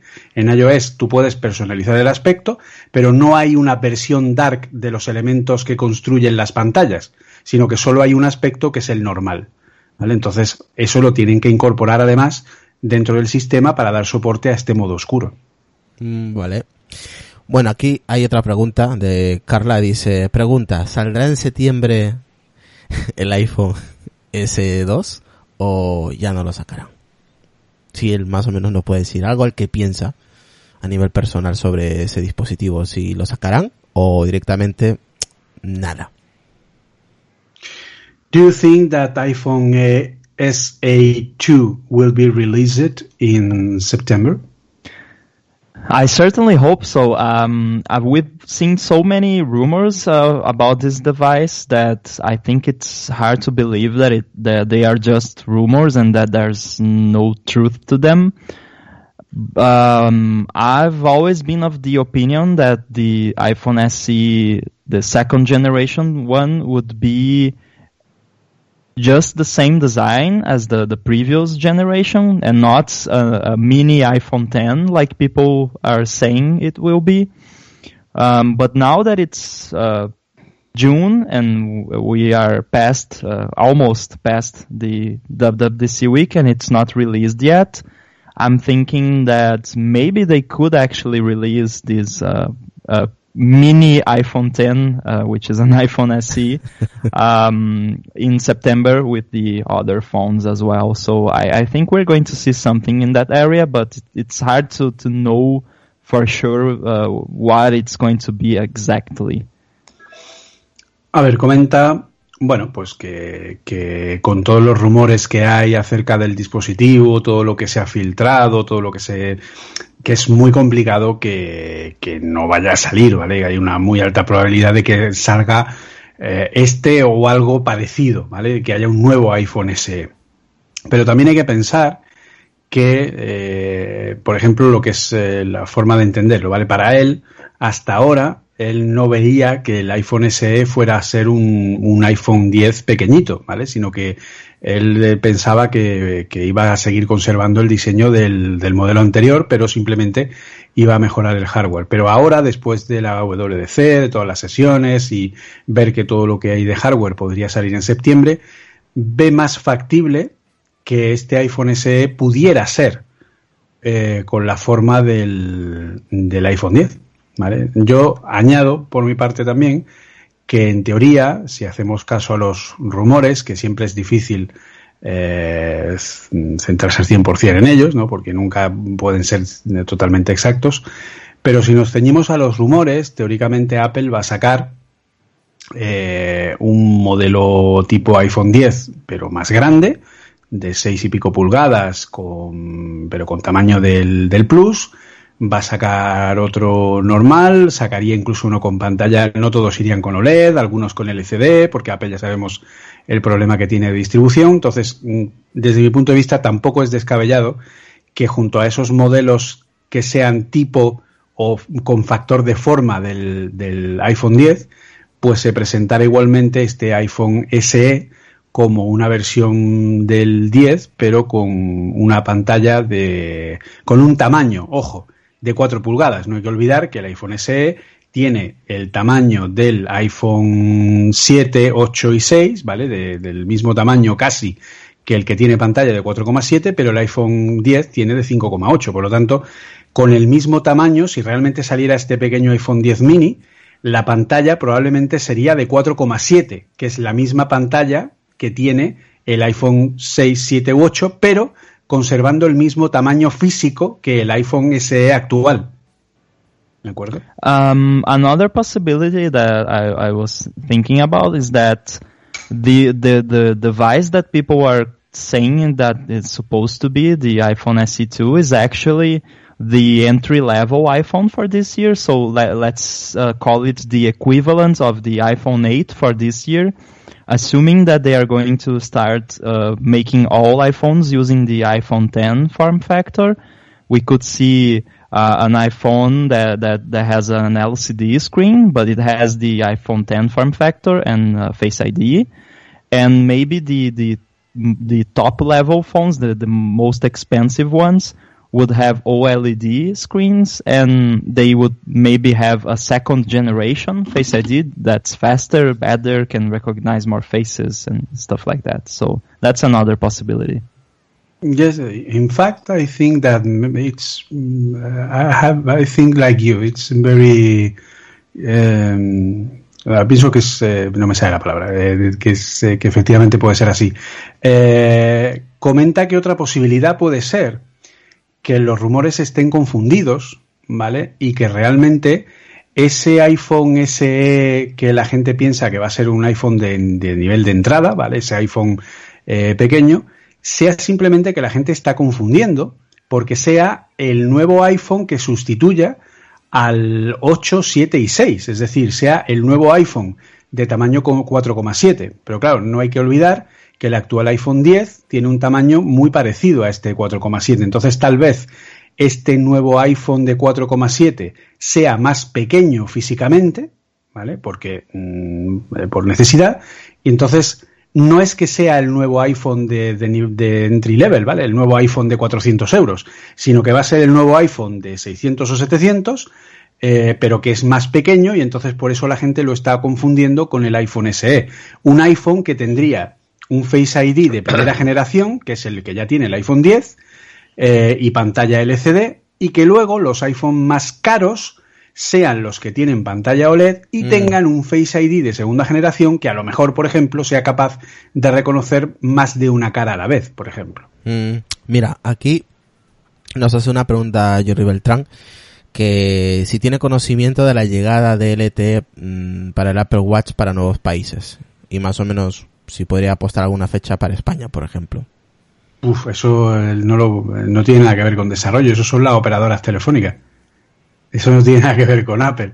Sí. Uh, uh, people ask about uh, the release. Uh, you know that LTEM it's a standard that is not implemented in so many countries, like Spain, for example. And here in Spain, there there no release of the Apple Watch Series 3 in stainless steel because there's no LTE-M uh, support uh, here in any of the carrier here in Spain.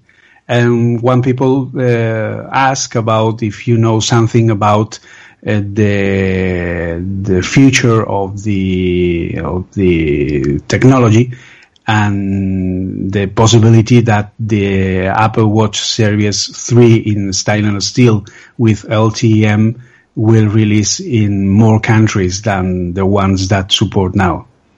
Yeah, that's a very good question. And actually, uh, here in Brazil, we have the same issue. Uh, but I have good news for, for you there. Uh, at least I think it's good news. Um, maybe not. I don't know. Uh, we're, Uh, we are getting uh, the Apple Watch Series 3 with LTE here in Brazil. Uh, it's coming, I think, next month. Uh, there's one carrier at the moment that uh, is partnering with Apple in the launch, and we are going to get the stainless steel model and the ceramic model as well. Um, and I think that if we are getting it here, it probably won't take too long for you guys to get it in Spain as well. Dice que bueno, que es una pregunta interesante y que tiene la buena noticia para él, que en Brasil Apple ya ha llegado a un acuerdo con, Sí. o sea, se ha puesto de acuerdo con un operador Sí lo vi. y que probablemente para, para el próximo mes ya salga a la venta en Brasil Mm. el Apple Watch Series 3 de acero inoxidable y el de cerámica, que son los dos que tienen el LTE M instalado y que bueno, pues que él piensa que, que puede ser que en España no vaya a tardar mucho más. Sí, en México Espero. también, en México también ha salido. O sea que esperemos que tampoco tarde tanto aquí en España. Yo lo veo para septiembre, pero bueno. Yo lo veo, sí, que no vamos a ver el Series 3 en España. Eh, Que ya Sí. Yeah, I would Yo really like no. to, to get one of those, um, but uh, first of all, the, the carrier that's partnering with Apple, uh, at least now here, um, is not mine, and you have to use the same one for your iPhone. So I'm not going to change carriers for that. So uh, I'll have to wait for that. And also, uh, I really think we are going to get a new Apple Watch in September, and I don't want to uh, buy a Series 3 now uh, when we're going to get a new one in September. So I'm just going to wait. Efectivamente dice que, que a pesar de que el operador que ha decidido poner el Apple Watch en Brasil es el mismo que él utiliza, por lo que no tendría que cambiar de operador, pues que él efectivamente ha decidido no comprarse el Series 3 porque obviamente tiene todo el sentido que en septiembre salga un nuevo Series 4, Claro. que por cierto, por cierto, se rumorea que va a tener una pantalla Más más, grande. grande. que la actual. Eso es. Yo no creo que sea más grande, creo que va a ser una pantalla que va a tener menos marco. Sí, van a quitar los marcos y todo pantalla. Carlos Que Cast- tiene que seguir vendiendo fundas. Sí, a ver, aquí Exacto, exacto. quería preguntar Lucas. Venga, Lucas, pregunta. Eh, yo quería preguntarle que con este cambio que van a hacer con la Mac Store, si con el Apple TV también más o menos acabaría siendo lo mismo, así de sencillo, para darle más vida al Apple TV, ya que pienso que Apple lo tiene bastante de lado y no le da una promoción que se merece el Apple TV. Okay.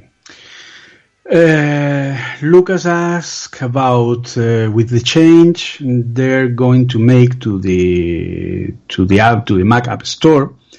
Uh, do you think that Apple TV might have some changes to make it better for the future and not so maybe a little abandoned uh, right now? I feel like the um, the apps are not so uh, as vital to the Apple TV and the Apple Watch as they are for the iPhone, the iPad, and the Mac. Um, if you think about it, the experience you have with Apple TV and Apple Watch, they are they are more passive experience. So on the Apple TV, you sit on your couch and you choose something to watch, maybe play a game, uh, and that's it. So uh, you sit and you watch. And with Apple Watch, you get your notifications and you use it for fitness. Uh, so apps, they are there, but they are not as useful. Uh, like if you if you're not a content publisher, uh, like a Netflix or Amazon, there's not. Uh, it's not very compelling for you to have uh, an Apple TV app if you think about it. Um, so uh, I'm not sure it, uh, it it's necessary for them to do anything actually about the Apple TV um, because uh, I'm not sure there there there is a big market for Apple TV apps, uh, and uh, I can say the same about Apple Watch, uh, and that's not true for the iOS and, and Mac space. Dice que es eh, tanto el Apple Watch como en el Apple TV, ¿vale? Él lo que ve es que el tema de las apps no está funcionando muy bien porque la, la propia filosofía a la que se enfoca Apple eh, tiende a que no tengan sentido las, eh, las propias apps. Es decir, el, el Apple Watch está enfocado en el tema del ejercicio y eso hace que cualquier otra aplicación que se le pueda poner, pues entre comillas, no tenga sentido para el objetivo que tiene el dispositivo. Y en el caso del Apple TV pasa igual, está enfocado en ser la plataforma para ver Netflix eh, o cualquier servicio de, de vídeo y entonces las apps y los juegos no terminan de tener sentido dentro del, del sentido que le quiere dar Apple al, al dispositivo. Entonces, por eso eh, piensa que, que esto, pues bueno, es una cosa que, que en la que Apple pues ha visto que efectivamente la- el, el objetivo del dispositivo no concuerda, entonces pues lo está abandonando, aunque sea una pena. Eh, I think it's a missed opportunity for Apple because an Apple an Apple TV 4K is more powerful than a Nintendo Switch and selling an Apple TV with a game controller will be an opportunity to put a desktop console in people's homes. But I think Apple uh, don't see this uh, at the moment he uh, they they could be. Yeah, I think uh, it makes sense, uh, but um, it, it depends on whether they want to do that or not. So um, they they uh, they are uh, the largest gaming platform on the planet already. If you think about it, with all of the iPhones out there, Yes. um, so it, it's a, a decision they have to make uh, about whether they want to be on that market or not. And Apple has traditionally not been a very game oriented company. Uh, so I- I'm not sure if that's changed too much after Steve Jobs uh, passed away. But yeah, it's a decision they have to make. And of course, I would love to uh, have a controller bundled with the Apple TV. Uh, I think it, it could be fun. And I play Cl- Crossy Road on my Apple TV, and I have a lot of fun with it. I, I spend way too much time playing that. Ujú. A ver, le he preguntado, porque esto es una opinión eh, mía personal, a ver, yo pienso que Apple ha perdido una oportunidad, ¿vale? Porque el Apple TV, sobre todo el Apple TV 4K, es más potente, ¿vale? Esto no es algo que yo diga como opinión, esto es un dato empírico, ¿vale? El Apple TV 4K con el procesador A10 Fusion es más potente que una Nintendo Switch, ¿de acuerdo? Eh, y sin embargo ya sabemos el éxito que ha tenido la Nintendo Switch y los, la cantidad de premios que ha conseguido este año con los juegos, etcétera, etcétera. Entonces, vender un Apple TV con un mando de juego unido en un bundle hubiera sido una excelente oportunidad desde mi punto de vista para Apple para colocar una consola de sobremesa en las casas de la gente y aprovechar, como ha dicho Guy, que Apple posee el ecosistema de videojuegos mayor del mundo y que más dinero genera. Sí, la App ¿De Store. La App Store. La App Store. ¿vale? claro. Pero él me ha contestado que efectivamente sería, hubiera estado muy bien, que, que él se ha pasado muchas horas jugando al Crossy Road eh, con el Apple TV y que, y que cree que, pudiera- que hubiera sido muy interesante sacar un Apple TV con mando, pero que también hay que recordar que Apple históricamente nunca ha sido una compañía que le haya dado un protagonismo especial o que se haya preocupado A los o que videojuegos. tenga la capacidad de eh, tratar el mercado del videojuego, salvo de una forma, digamos, secundaria, que es como Mm. lo hace ahora. ¿Vale? Pero claro, no hay que olvidar que eh, creo que es el casi el 80% del total de beneficio que consigue hoy día el App Store es de los videojuegos. Curiosamente, sí. A ver, eh, Chinón. Eh, bueno, bueno, yo Eso te lo guise y te lo comes tú. me imagino que, me imagino, ya me, me, me intuyo la respuesta, pero yo sigo en mis 13, ya no pierdo la esperanza. Eh, G, eh, do you discard that any device that use Face ID can incorporate some type of Touch ID, like some, like Vivo or some Chinese manufacturers uh, under the skin or similar? Do you think it will be see it possible soon, or do you think that Apple has already abandoned that technology forever? Yes. Um, I have a problem with uh, the word abandon because they uh, they will still be manufacturing devices with Touch ID for a while. The past generation phones, which they always keep selling for a good while after they launch new ones. But I think uh, in future developments, um, I really don't think we are going to see uh, finger fingerprint scanning uh, in new devices. I, I really don't think that's going to happen because Face ID has proven to be better in many ways for many people, and um, uh, it, it- it's also the way that Apple has always envisioned uh, how a device should work. Um, and if they would do something about fingerprint scanning again, uh, only if they did something like I think there was a patent that showed up recently where you could ho- just by holding the device, it scans your fingerprints using the, the entire backside of the device. So if they could do that, that would be awesome. Uh, but the traditional Face ID we know of, or just uh, one sensor uh, at the back of the device, like other the other manufacturers do, I really don't think they're going to do that. Pues nada, por lo que me esperaba, que él no cree que... A ver, que tampoco... eh, bueno, yo le he dicho que si, que si descartaba que algún dispositivo de los que saca Apple ahora que lleva el Face ID puede incorporar de alguna manera el Touch ID, como los mm, ahora Vivo o Oppo están haciendo, que están poniendo lectores bajo, bajo el cristal. Eh, nada, y le he preguntado que si lo ve posible o que si es una, una tecnología que abandona. Él, bueno, lo primero que me ha dicho que no está de acuerdo con el tema de que abandone porque sigue teniendo dispositivos antiguos que, que lo llevan, pero que sí que cree que los nuevos dispositivos Apple, por decirlo rápido, eh, tira por, por, el, por el Face ID, que es la tecnología que él quiere que se haga con, con esa, que estaría bien ponerlo, pero que en todo caso si él cree que lo pondrían, lo pondrían por detrás, pero que no cree que lo vaya a hacer. Bueno, aquí por ejemplo nos pregunta Angélica eh, Gui eh, si cree que va a salir pronto un mini HomePod. Si crees tú que va a salir un mini HomePod. Uh, do you think that maybe there will be a mini HomePod soon?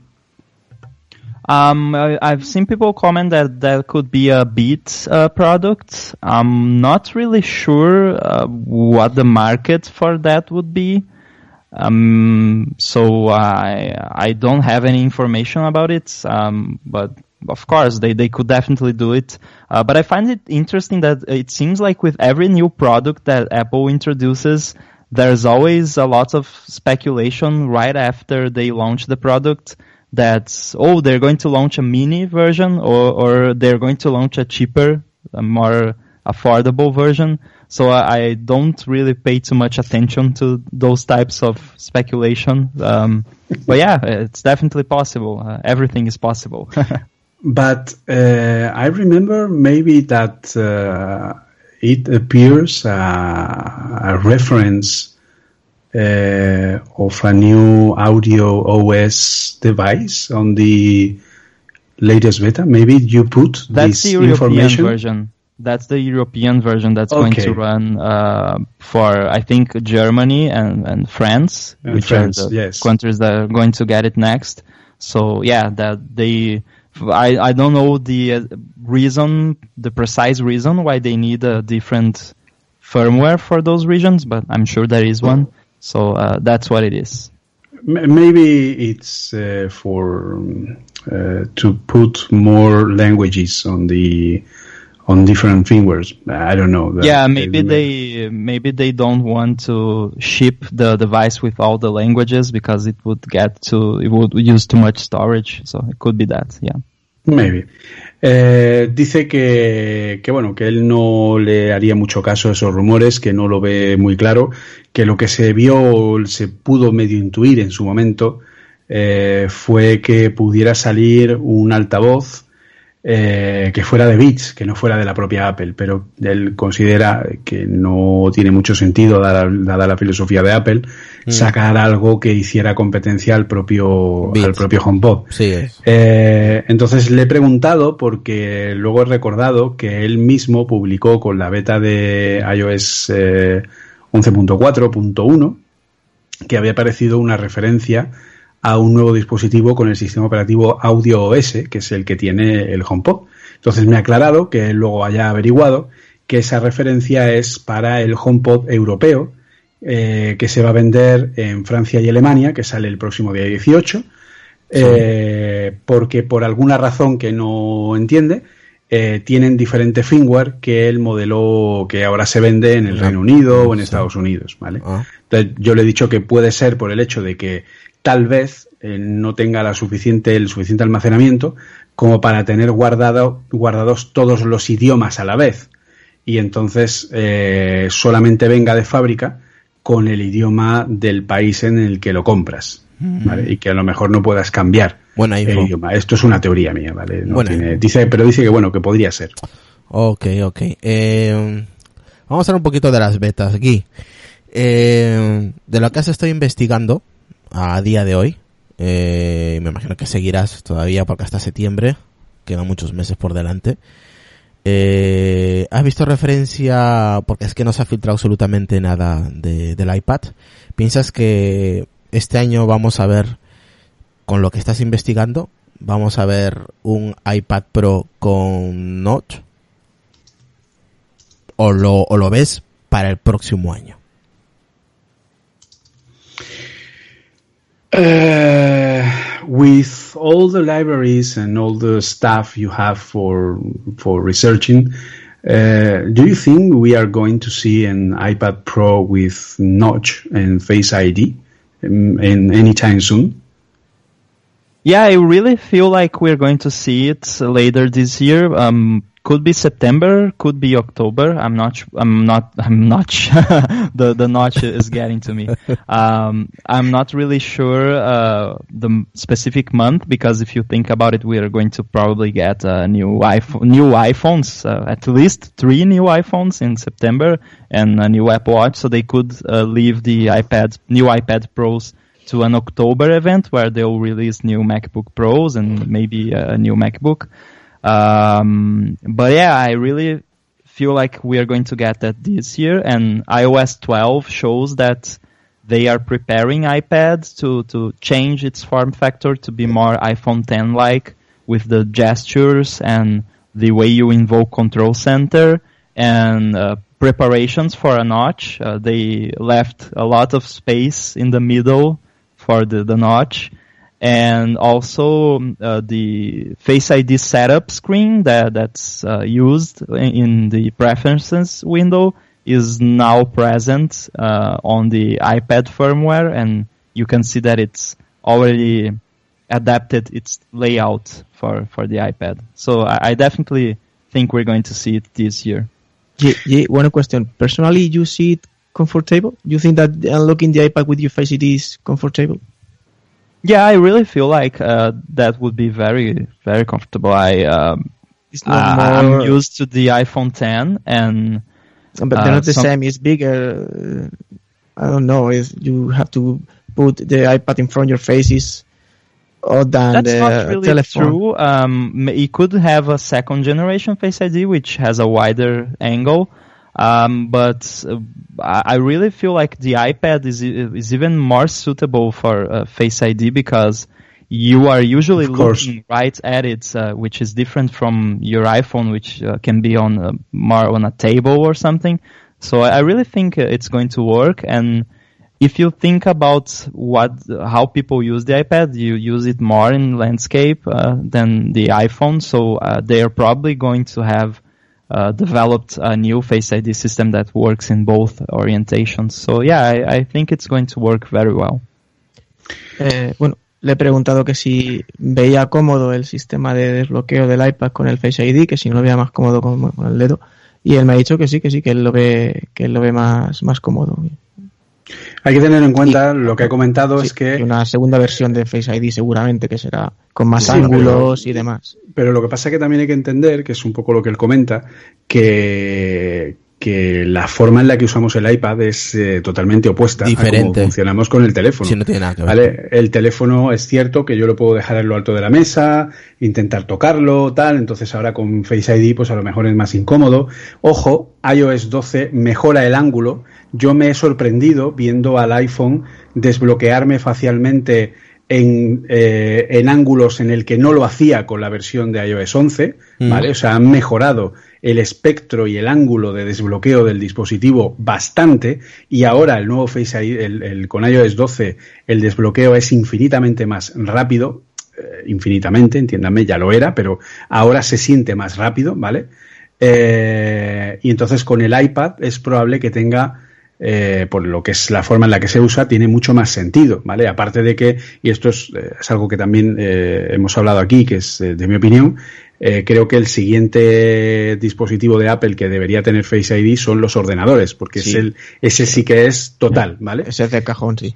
Entonces, aparte de eso, eh, antes, cuando, respondiendo a la pregunta primera que le, he hecho, que le ha hecho eh, Israel, eh, dice que sí, que él cuenta con que en septiembre, octubre vaya a haber un nuevo iPad que él ha descubierto en, el, en lo que es el sistema Mm. eh, de iOS 12. Hay eh, interfaces de configuración de Face ID, información y tal que están ahora eh, ocultas en el sistema y que no están activas, pero que Sí. están ahí presentes que el propio sistema del iPad, a nivel de lo que es cómo está construido en, en iOS 12, eh, tiene, ya está preparado y tiene todo el sentido para una pantalla con notch, ¿vale? Han cogido los elementos del sistema y se los han llevado a los lados. Recordemos que la hora normalmente en un iPad estaba en el centro, Sí, ¿vale? sí, sí, y ahora en iOS 12 se la han llevado a la izquierda. Mm. Y ahora a la izquierda tienes la hora el hue- el y la fecha. Huequecito- sí, es el huequecito en el centro. Preparado. Exacto, o sea, tienen el hueco en el centro preparado y el control center lo han cambiado de sitio y ahora Sí. se activa igual que en el iPhone 10. Vamos, que podemos dar por por confirmado casi a Casi. me- a- casi Sí, sí. a Yo, mes yo de- creo al, al mover la fecha y dejar el hueco en el centro, Lo- vamos, lo han puesto votando y por el centro. Exacto. Nunca mejor dicho. Entonces eh, va a salir, vamos, es, eh, Seguro. sí o sí, o sea, es algo que se presentará en septiembre. Dice que probablemente haya un evento en septiembre de iPhones y luego pueda haber otro en octubre que sea de los iPad. Yo también opino que igual que. Yo desde, desde mi punto de vista yo creo que no. Yo creo que va a ser como hace dos años. Es decir, este año se está repitiendo la historia de hace dos años. Hace dos años, en la Worldwide Developer Conference, no hubo ni una sola mención a nada de hardware. Y en septiembre hubo una keynote donde se presentó todo. Mezclado. Y se dijo, esto sale a finales de septiembre, esto sale a finales de octubre y esto sale a finales de noviembre. Y así fue. Pero yo es que creo que ahora hay un montón de cosas. Ahora se esperan iPhone nuevos, ya se hablan ya de, de los SE, de los nuevos Pues ya te digo yo que la primera, la, el martes de la segunda semana de septiembre, va a haber un evento de Apple donde van a presentar todos los nuevos iPhones, todos los nuevos iPads y toda la renovación de la gama Mac, incluyendo algunas cosas como el sustituto del MacBook Air. Claro, eso es a lo que me refería, porque también esperamos portátiles nuevos. Es que es, Mucho. a durar tres horas. Eh, llevan ¿qué? dos, tres años que en la keynote de octubre directamente No la hacen. No la hacen, sí. Eh, Entonces, Exacto. Eh, eh, es más probable a ellos les se ahorran dinero y hacer una keynote de desarrollo como han hecho esta semana. Por, por dinero no te preocupes, Lucas, que por eso no va a ser. Vale, Pero así se evitan tonterías y hacen dos eventos al año en, en vez de hacer tres o cuatro. Fue el año que presentaron el primer iPad Pro, el de lo más grande que le ha pasado al iPad desde el iPad. Pero ¿Vale? tenía Vamos. tantas cosas como tenías este año, porque tienen seguramente un hotpot pequeño o no, o por lo menos una segunda No, no, versión. ha dicho que no. Pero yo espero iPad, yo espero bastantes iPhone, yo espero en, una, Mac. en un- en una keynote de dos horas, siendo solo hardware, que al final mm, no tiene tanto que enseñar. El, el- el reloj nuevo también. Exacto. O sea, en septiembre yo hago esta apuesta. El, mar- el segundo martes del mes de septiembre habrá una keynote donde presenten renovación de toda la gama Mac, incluyendo un sustituto del MacBook Air, nuevos Apple Watch Series 4, Dios. nuevos iPhones Dios. y nuevos iPads. Pro, Sí, iPad, iPad Pro. iPad Pro. es. con Face ID. I I no personally think the el iMac September con FaceTime. Julio, Espera, esperar, esperar un poco. Pero Esperar un poco, que va a hablar Gu- Espera, eh, estaba, que Gui. está hablando Gui. Venga, aquí. Gui, No, I, I was going to say that I feel like the September keynote would be iPhones and Apple Watch, and uh, maybe who knows, maybe a new iPod Touch. Remember that? Uh, that there, there's a product called the iPod Touch, and yes, Um, we have the first generation iPod Touch. and October would probably be for um, Macs and uh, iPad Pros. An iPad, yeah, I think it's, I think it's more than- El Guy piensa que en septiembre serían iPhones y Apple Watches y en octubre harían otra de Max y iPad Pro. Mm, no. Yo pienso que lo van a hacer todo en una. Bueno, Pero bueno, me pare- son apuestas. Me parece demasiado, ¿eh? Pero bueno. Para una me parece demasiado. Sí, ya lo hicieron. ¿Pero tanto? ¿Tanto? Sí, sí, sí. El- cuando se presentó el iPad Pro, lo hicieron. Presentaron un nuevo Apple Watch, presentaron nuevos Mac, presentaron el iPad Pro y presentaron nuevos iPhones. Todo en la misma keynote. Lucas, Lucas, habla. Pero quítate el mute, hijo. No, no se- ah, no Ahora, ahora, ahora, ¿no? ahora, ahora, ahora sí, ahora sí. Ese segundo martes que tú dices de septiembre es el día fatídico para Estados Unidos. Así que lo Pues dudo. entonces será el lunes de antes, el día 10. El 10, probablemente. Sí. Decar, que estás calladito, luego va Carlos Castillo. No, no, estoy, estoy escuch- escuchando muy interesado. Yo he instalado la versión, ya sé que he cometido un pequeño delito porque he instalado la versión de, de para desarrolladores de estos tú sistemas. eres- tú eres un investigador de seguridad profesional. A ti te lo permitimos.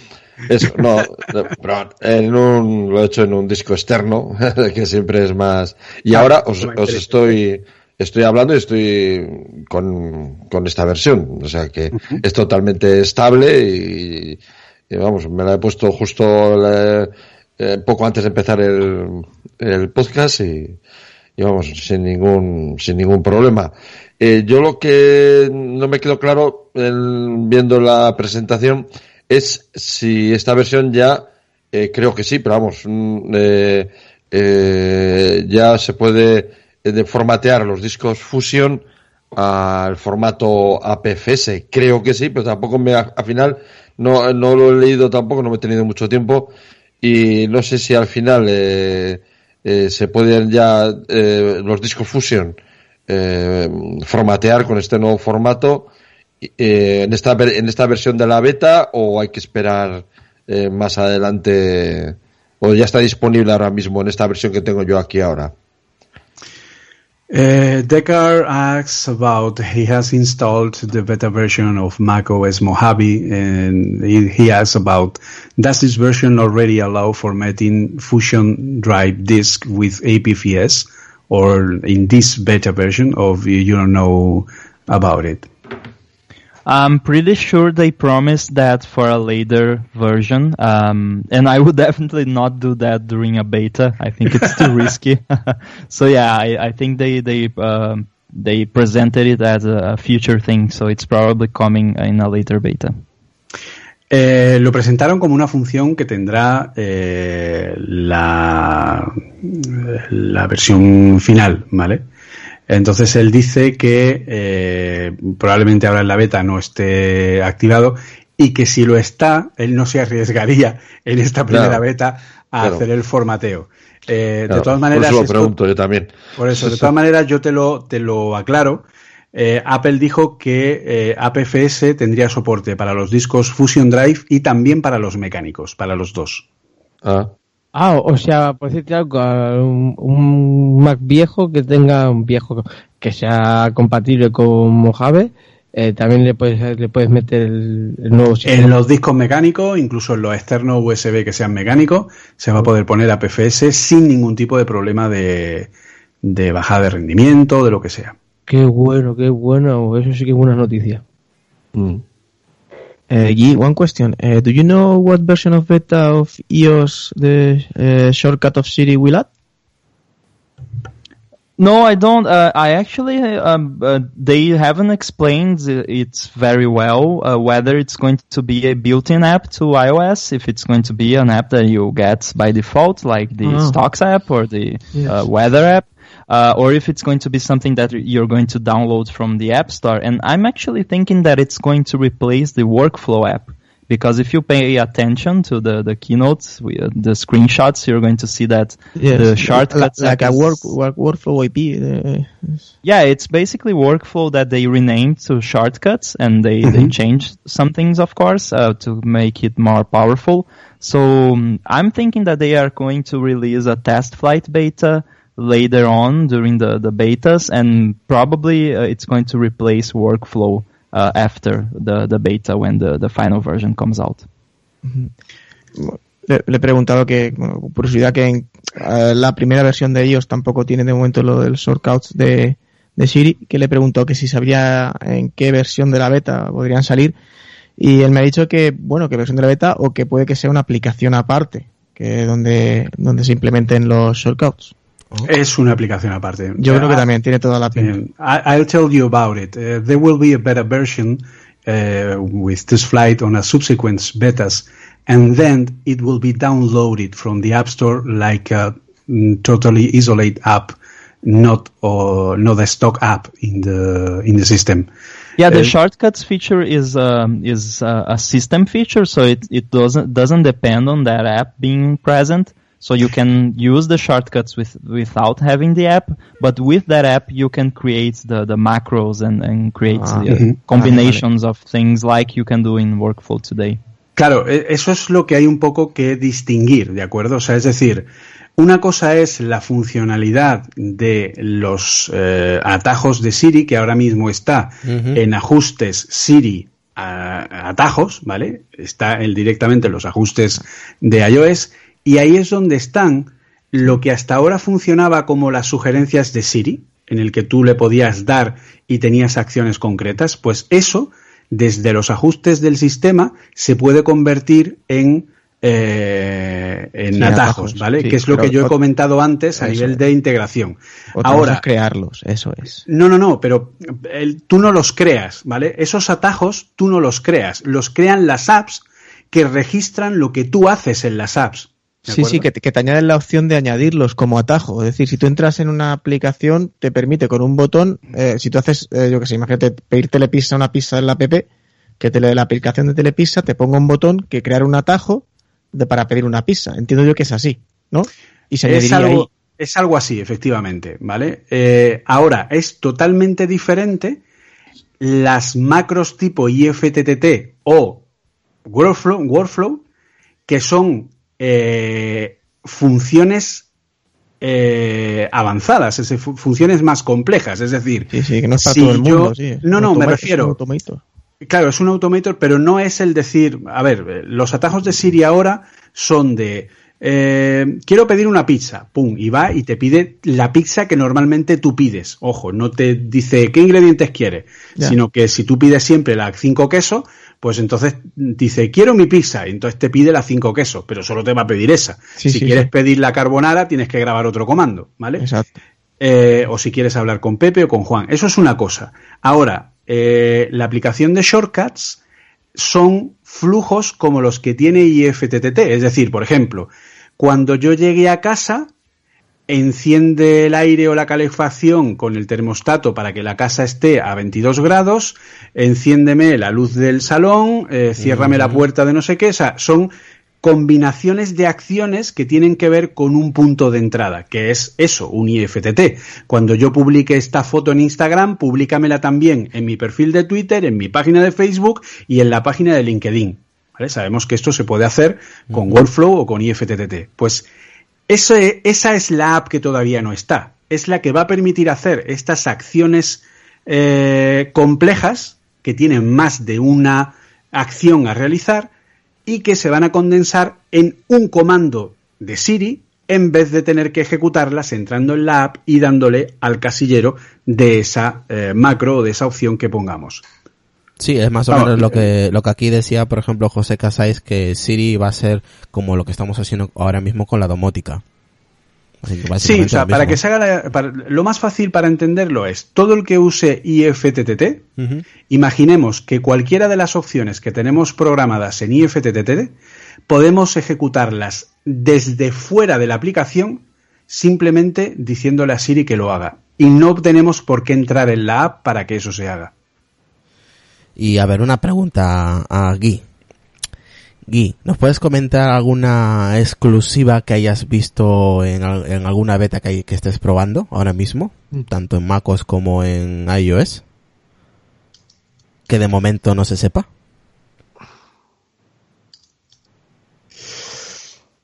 A ver. eh, uh, Israel tell you about this? If you, if you can you tell us about anything you found out in your research uh, that it will be an exclusive for us uh, or something that you not uh, say at this moment yet? Well, unfortunately, I didn't have much time yet to investigate the new releases because I've been very busy this week uh, learning about everything that's going on, and um, so uh, unfortunately, I don't have anything at the moment. But I'll definitely let you know as soon as I found something. Um, uh, the only uh, interesting thing I, I found so far was the the Face ID on the iPad thing that and that was a low hanging fruit that was uh, they didn't even try to hide it so it was easy to find Vale, dice que lo entiendo perfectamente. Eh, ahora mismo hay que tener en cuenta que estamos en la WWDC, como ya hemos dicho antes, entonces él ahora está eh, en fase de aprendizaje, ¿vale? Está viendo todas las charlas, está empapándose de todo lo que se está presentando y entonces, pues como está en modo aprendizaje, pues no ha tenido tiempo de investigar nada. Lo único que ha encontrado fue lo que hemos comentado de las pantallas de, de Face ID para el iPad, pero que estaban ahí prácticamente de cara al mundo, ¿vale? O sea, que no se habían preocupado en ocultarlas de ninguna forma especialmente eh, importante. O sea, que es como que les da igual que se encuentren estas pantallas, ¿no? Casi parece. Hombre, básicamente porque ya sabemos cómo trabaja Apple. Una vez que implementa la tecnología en los primeros dispositivos que suelen ser los iPhone, luego va a los iPad y luego, por último, a los Mac. Más o menos Apple trabaja de esa manera. I think maybe someone at Apple put that screens thinking, I will put this for my friend Rambo to discover.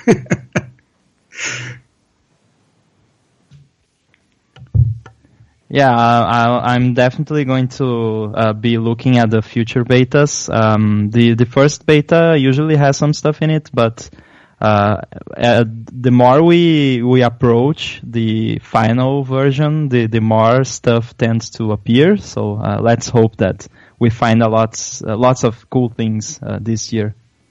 Dice que normalmente en las primeras betas es cierto que no suele haber mucha información eh, y que en sus siguientes son cuando se empiezan a incluir cosas y empieza a ser algo un poco más interesante, así que espera que haya más material interesante en próximas betas. Yo le he dicho que eh, tengo la impresión de que probablemente haya alguien en Apple eh, diciendo esto lo voy a dejar ahí a ver si el amigo Guy Rambo lo encuentra y lo, y lo publica.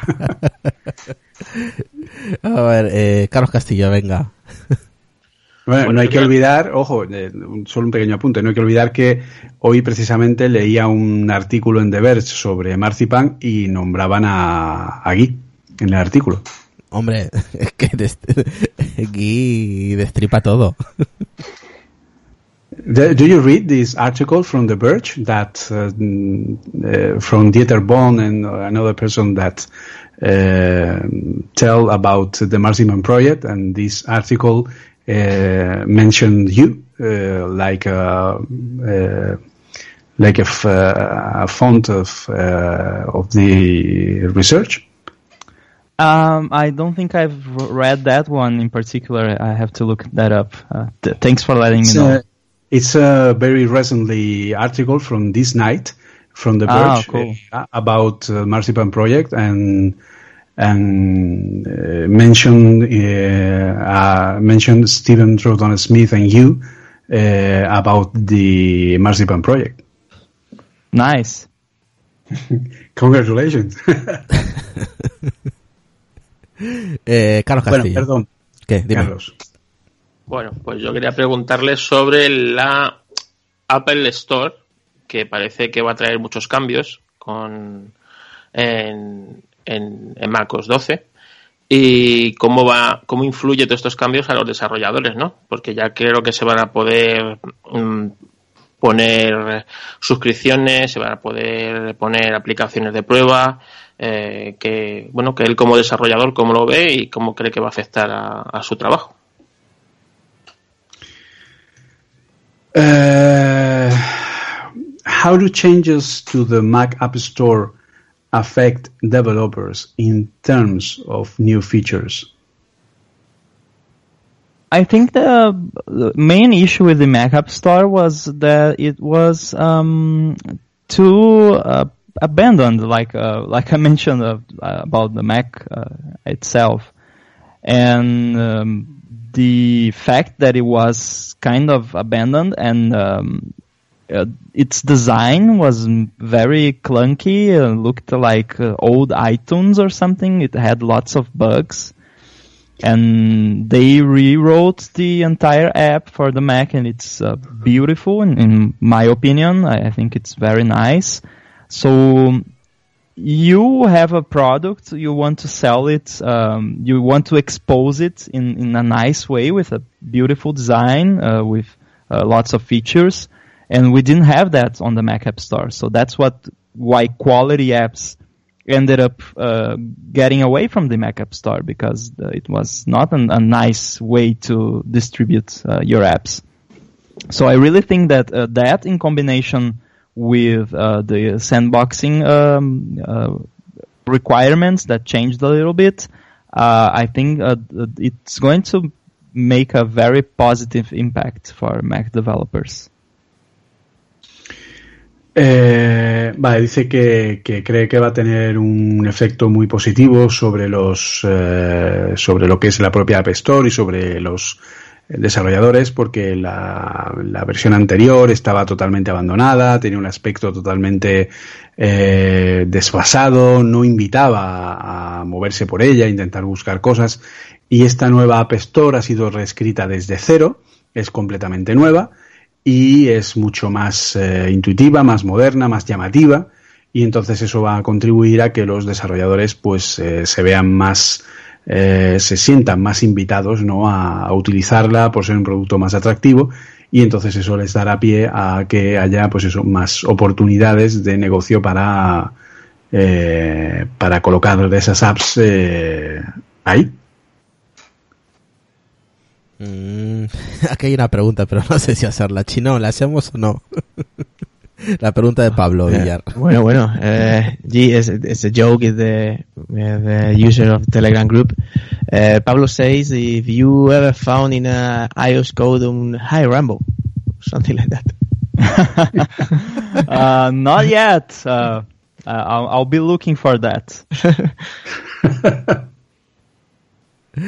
Eh, la pregunta era que si, si Guy se había encontrado en el código de iOS un mensaje que diga He Rambo. ¿Qué respondía? Hola, Rambo. Sí. ¿Qué respondía en español? Ha dicho que, que todavía no, pero bueno, que, que estaría bien encontrárselo, que lo buscará. que lo buscará. Hombre, no me extrañaría, la verdad, ¿eh? no me extrañaría que, que encontrara un mensaje de este tipo. Pero bueno, a ver, últimas preguntas, chicos, para ir ya dejando a Rambo descansar, que para nosotros... A ver, es... yo, yo voy a hacer una, ¿vale? Que no Venga. me habéis dejado. Pregunta a mí. Es, es, es, verdad, es verdad. Venga, todo tuyo. A ver, eh, this one is for me. A ver, le voy a preguntar, nada, muy sencillo, que cuál es la librería o función que más le llamó la atención eh, como desarrollador eh, de lo que Apple eh, presentó, ¿de acuerdo? Eh, which library, uh, which API or new feature uh, did you like the most, or do you think is the most outstanding advance as a developer in the things that Apple presented at the World Wide Developer? I would definitely say uh, Marzipan, but uh, that that would be cheating because it's not available for for developers uh, yet officially. So um, I'm not going to say that. Um, Steven is working with with it, no? Uh, yeah, we are. Uh, I am as well, but um, I, it's not official, so I, I think uh, it's not fair for me to pick that one. Mm-hmm. So I'm going to say that uh, it's the Siri shortcuts one because it really opens up the possibilities for what you can do with uh, Siri. Mm-hmm. Dice que, que diría, eh, si no fuera porque no es oficial, diría que el proyecto Marzipan, eh, la posibilidad de poder eh, ejecutar las apps de iOS en el Mac. Eh, de hecho, le he preguntado porque sé que a través de Twitter, Steven Thornton Smith eh, está utilizando el framework, ¿vale? Aunque sea privado, pero lo está utilizando para hacer pruebas. Dice que él también lo ha, le ha echado un vistazo y lo ha estado probando. Y, pero que, Let que me no interrupt you. Uh, sorry. Yes. Um, uh, I, I also am making several experiments with the the Marzipan thing, the iOS apps on the Mac thing, and I'll, I'll be doing uh, an in-depth article for 9 to 5 Mac, which is probably coming later next week. Uh, so keep an eye out for that. Of course, I, I'll, I'll wait for it. Eh, dice que, que está haciendo una investigación en, en profundidad del tema, está probándolo para ver cómo realmente funciona y que para el finales de la próxima semana sacará un análisis en 9 to 5 Mac hablando de cómo funciona el proyecto Marzipan a nivel técnico y cómo se podrán hacer esas, eh, se podrán ejecutar las apps de iOS en el Mac y qué es lo que tendrán que hacer los desarrolladores para, eh, para ello, ¿vale? Que es un poco lo que le, ¿no? le estaba, le estaba comentando. Vamos, que te la va a salir. Porque te la a salir fijo entonces, Julio. Eh, sí, yo es que no, no sé, pero vamos, eh, es un tema de los que tengo pendientes para el, para el podcast. Mm. Eh, y luego eh, dice que bueno, que si se centra en lo que es eh, lo oficial, pues que se queda con los atajos de Siri, que cree que es una muy buena opción y que cree que va a darle una- un nuevo aire a Siri como, como funcionalidad que puede ser de lo más interesante o lo que más le llamó la atención.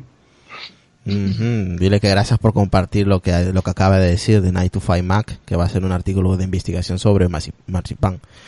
Así que esperaremos ese artículo para echarle un vistazo.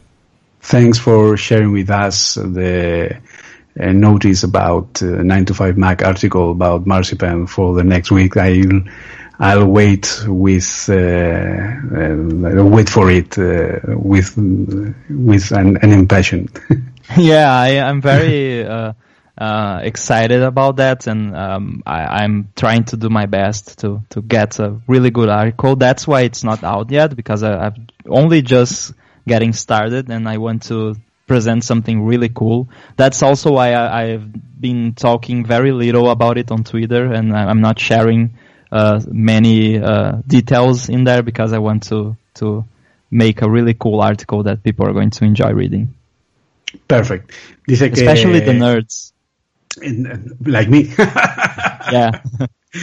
Eh, dice que, que bueno, que le, le da las gracias y tal, que, que efectivamente no, o sea, lo está preparando a conciencia, quiere que sea un artículo especial y que realmente pues eh, eh, llegue a toda la, a todos los, los nerds que hay por ahí como yo, eh, para que, pues eso, para que entiendan mejor cómo funciona y que por eso, aunque ha compartido alguna cosita en Twitter y ha comentado, pero prefiere no compartir o no comentar mucho porque está preparando el artículo y lo quiere preparar a conciencia para que sea lo mejor posible. Mm, vale. Thank you. Eh, a ver, Carlos, creo, Carlos Castillo, ¿quieres preguntar algo? Sí. Vale. Sí, yo tengo una última pregunta Vale. que me, han, que me han pasado pues eh, los tres eh, ma- maqueteros, entonces lo voy a realizar yo. Vale, vale. G. Uh, Senna is the best uh, pilot uh, in the history. Pelé is the best uh, soccer player in the history. Tim Cook is the best CEO for Apple.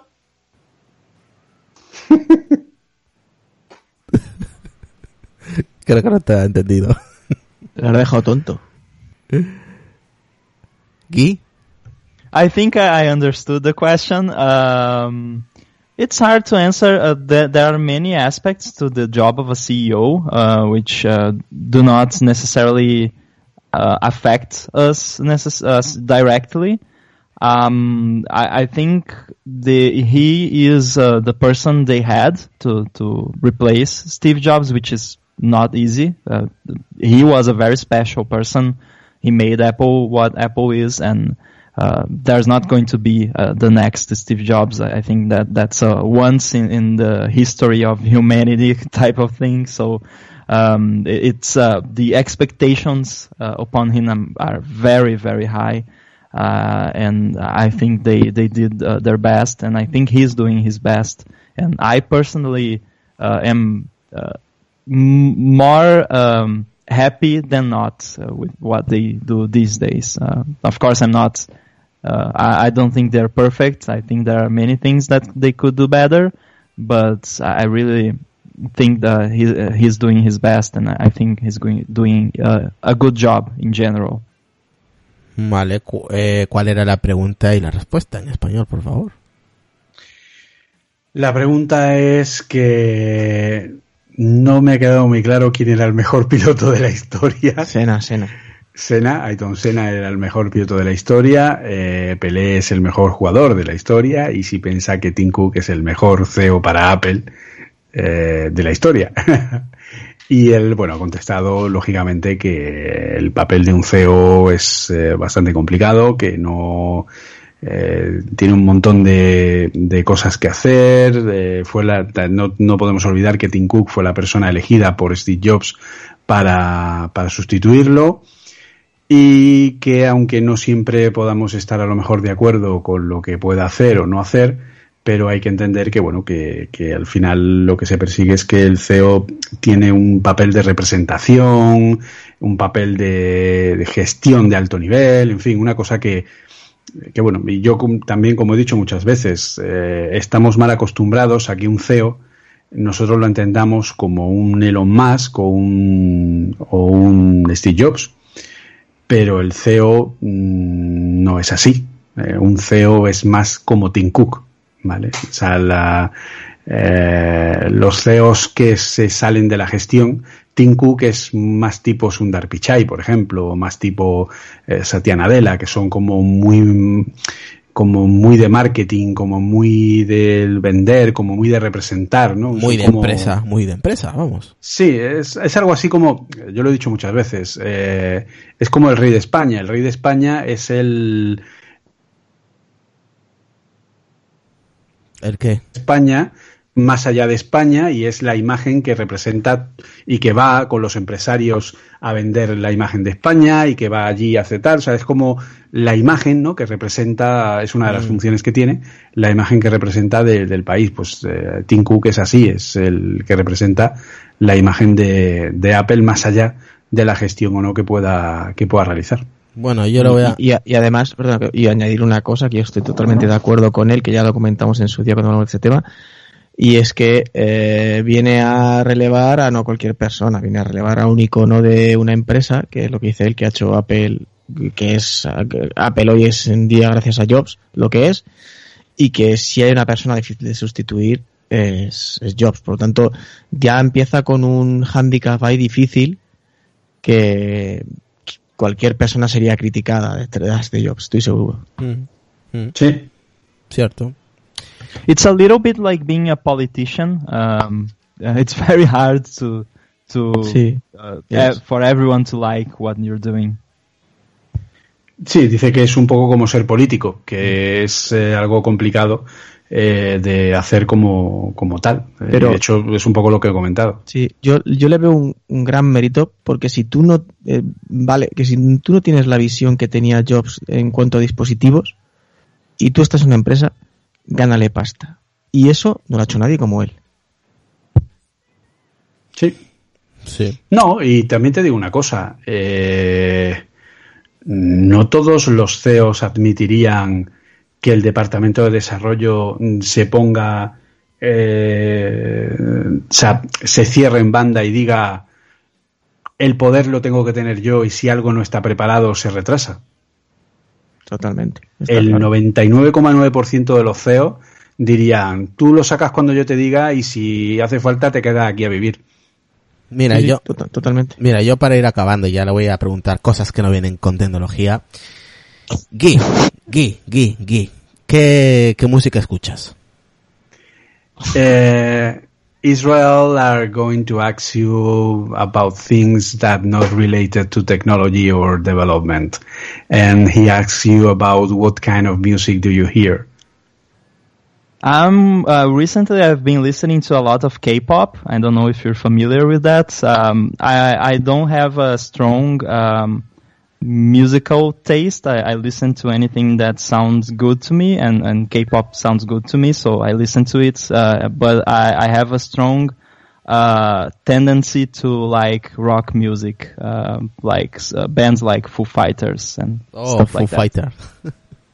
Dice que últimamente escucha mucho música K-pop, que yo estoy muy mayor y no sé qué es lo que es. ¿Qué es? I- I- It's Korean Korean pop music. ah, okay, it's like a J-pop but for uh, like a J-pop but from Korean. It's Yeah, it's true. exactly. Yeah. Yes, uh, it's true. That that that that kind of music, I uh, this this thing I I, I know. Uh, eh, pues eso, que usa escucha pop coreano, eh, que es como el pop japonés, pero que viene de, Corea, obviamente, por eso es pop coreano. Pop coreano. Eh, Mm. Sí.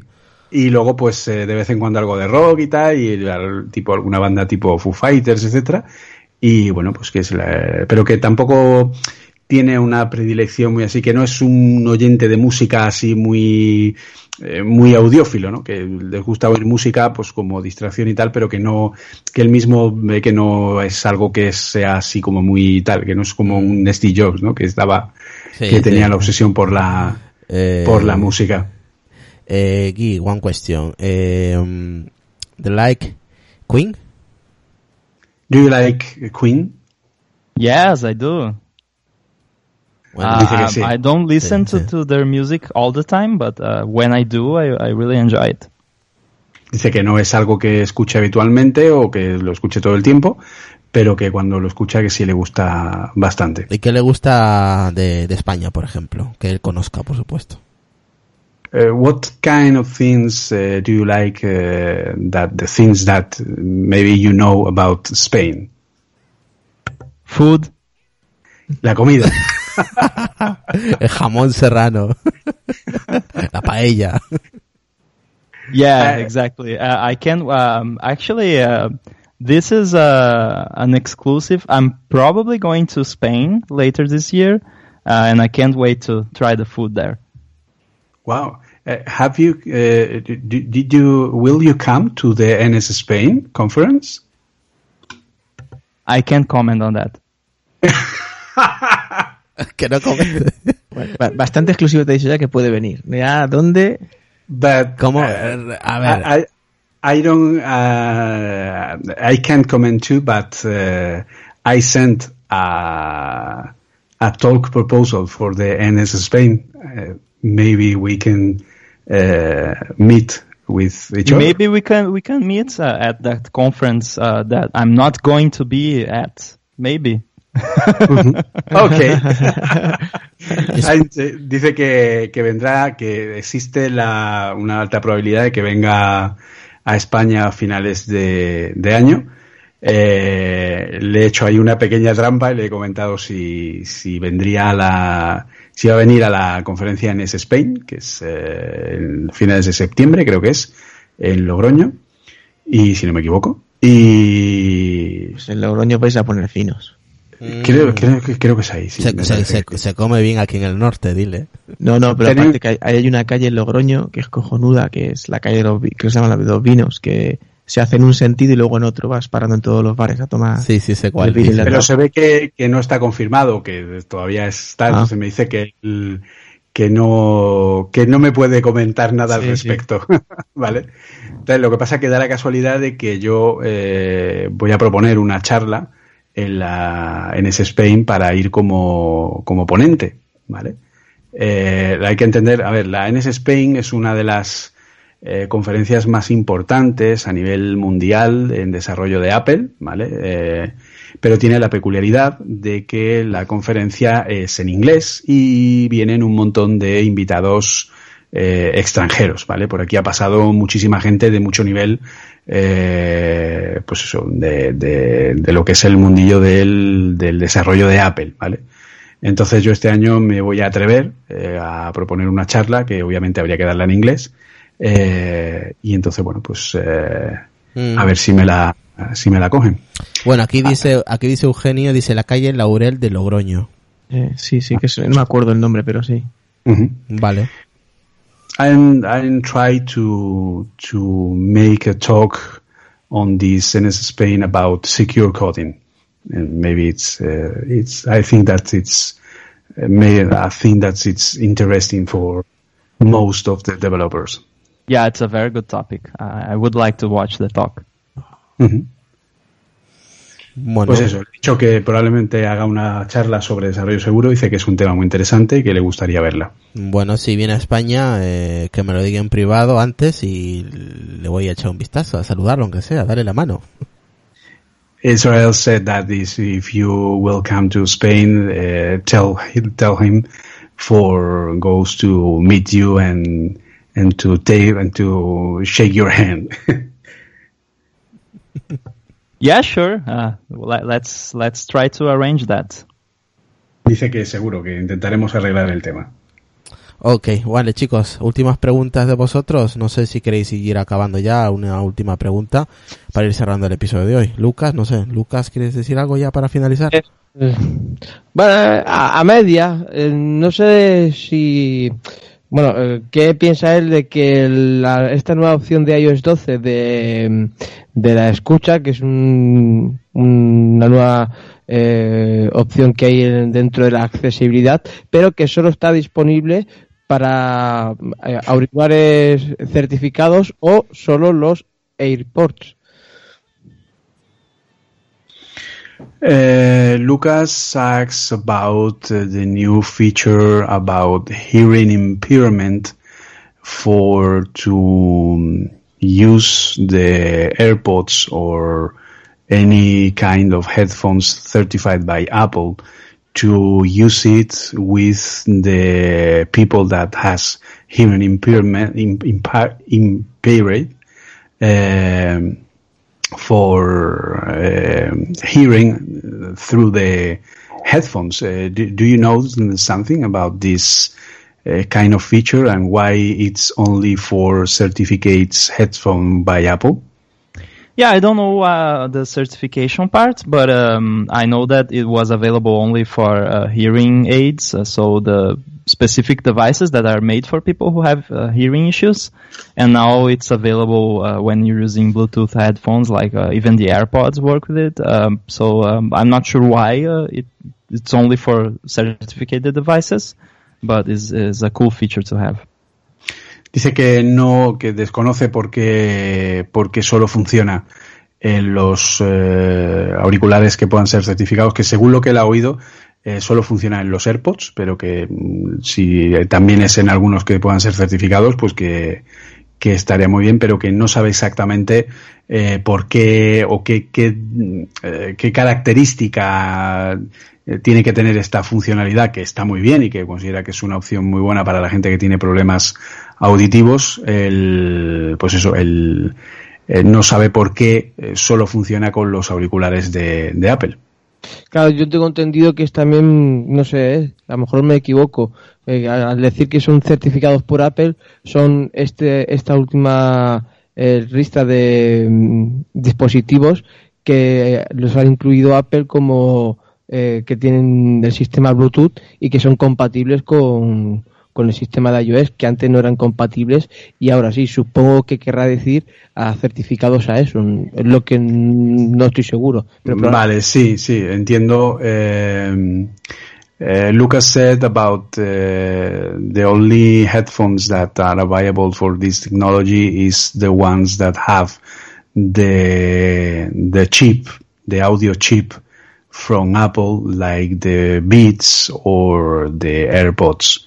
Mm, And, that makes sense. Uh, it's probably a technical limitation uh, of how that works uh, that requires the chip. Sí, dice que, que tiene todo el sentido, que probablemente sea algún tipo de limitación técnica en cuanto a algún tipo de función que tienen los chips eh, que trae el AirPods y que traen algunos bits, que son el chip de Apple, de, el W1, que es el chip de, de comunicación de Bluetooth, que será una- un requisito tecno- técnico necesario para que esa tecnología funcione. Chino, Chino, vete cerrando si quieres preguntar algo. No, ya preguntas, ¿no? Es, No, ya yo creo, además, creo que se tenía que ir él, eh, o sea que Vale, pues nos vamos retirando ya. El Sí. episodio de hoy ha sido ya, la verdad que ha sido con mucha información. Agradecer a, a Gui por, por su paciencia, por el tiempo que se ha tomado con nosotros y con las preguntas que le hemos estado haciendo y, y nada, agradecerle pues su participación en este, en este podcast de España, que ha sido difícil, eh, siempre es difícil hacer este tipo de episodios, pero con, pues, con la amabilidad de, de Guy pues se hace más fácil. Okay, it said that uh, um, all of us uh, have uh, very thank you very much for your passion, for your patience, and for being with us for so long. And thank you so much for all the information uh, you shared with us and with our listeners. Yeah, thanks for having me again. Uh, I, I, it was really fun, and uh, I love talking to you guys. And I hope I'll be here again soon. Dice que, que es un placer, que está encantado, que él se lo ha pasado muy bien y que espera poder volver a repetirlo de nuevo, que se lo pasa muy bien con nosotros. Nada, muchas gracias y que nos, antes que se marche, que dé su, su Twitter y su podcast.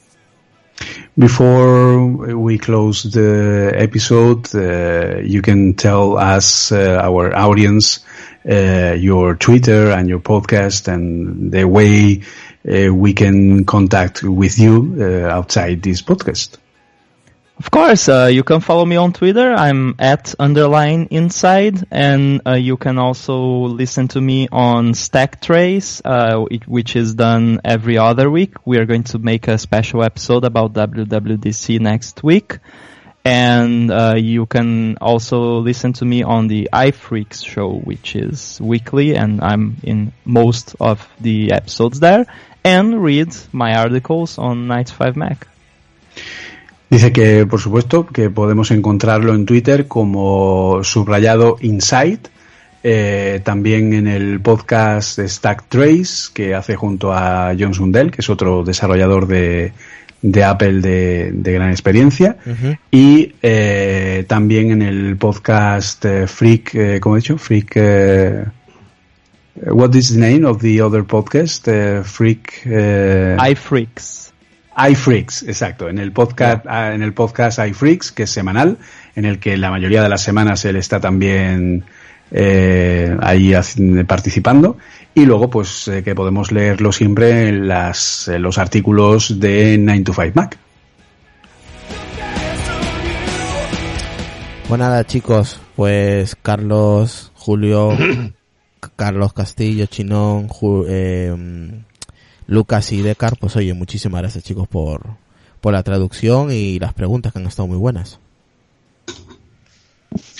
Vamos a ver. A ti. A ti. Gracias a, a Guillermo por allí, por estar aquí y a ti por juntarnos a todos.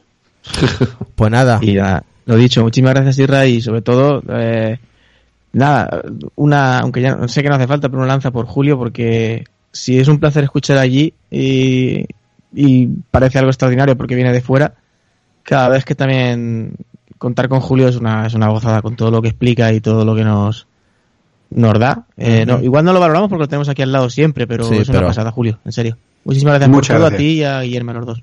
sí. Muchas Thank- gracias. eh, thank you, thank you, Guy. Eh, y nada, que vuelvas pronto. Vuel- vuel- Thanks vuelve- for having me. Uh, I have a meeting in uh, seven minutes. Thank you, Okay. thank you Thank very you. much. It, it's been a Thank you. pleasure having Thank you, Thank you very here. much. Thank you very Thank much. you. Thank you. Thank you. Thank you. Goodbye. I'm no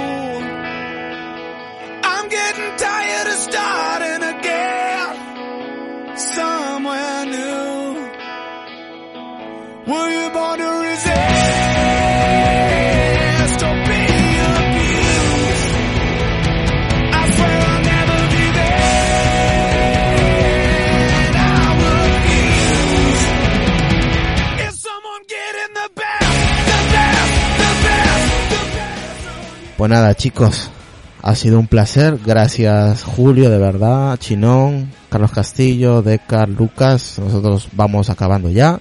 Y gracias a la gente que ha estado ahí detrás escuchando y a la gente que lo va a escuchar en diferido. Chicos, muchísimas gracias. Un, A ti. un- un saludo. Chao. Chao, chao. Un abrazo, Chimo.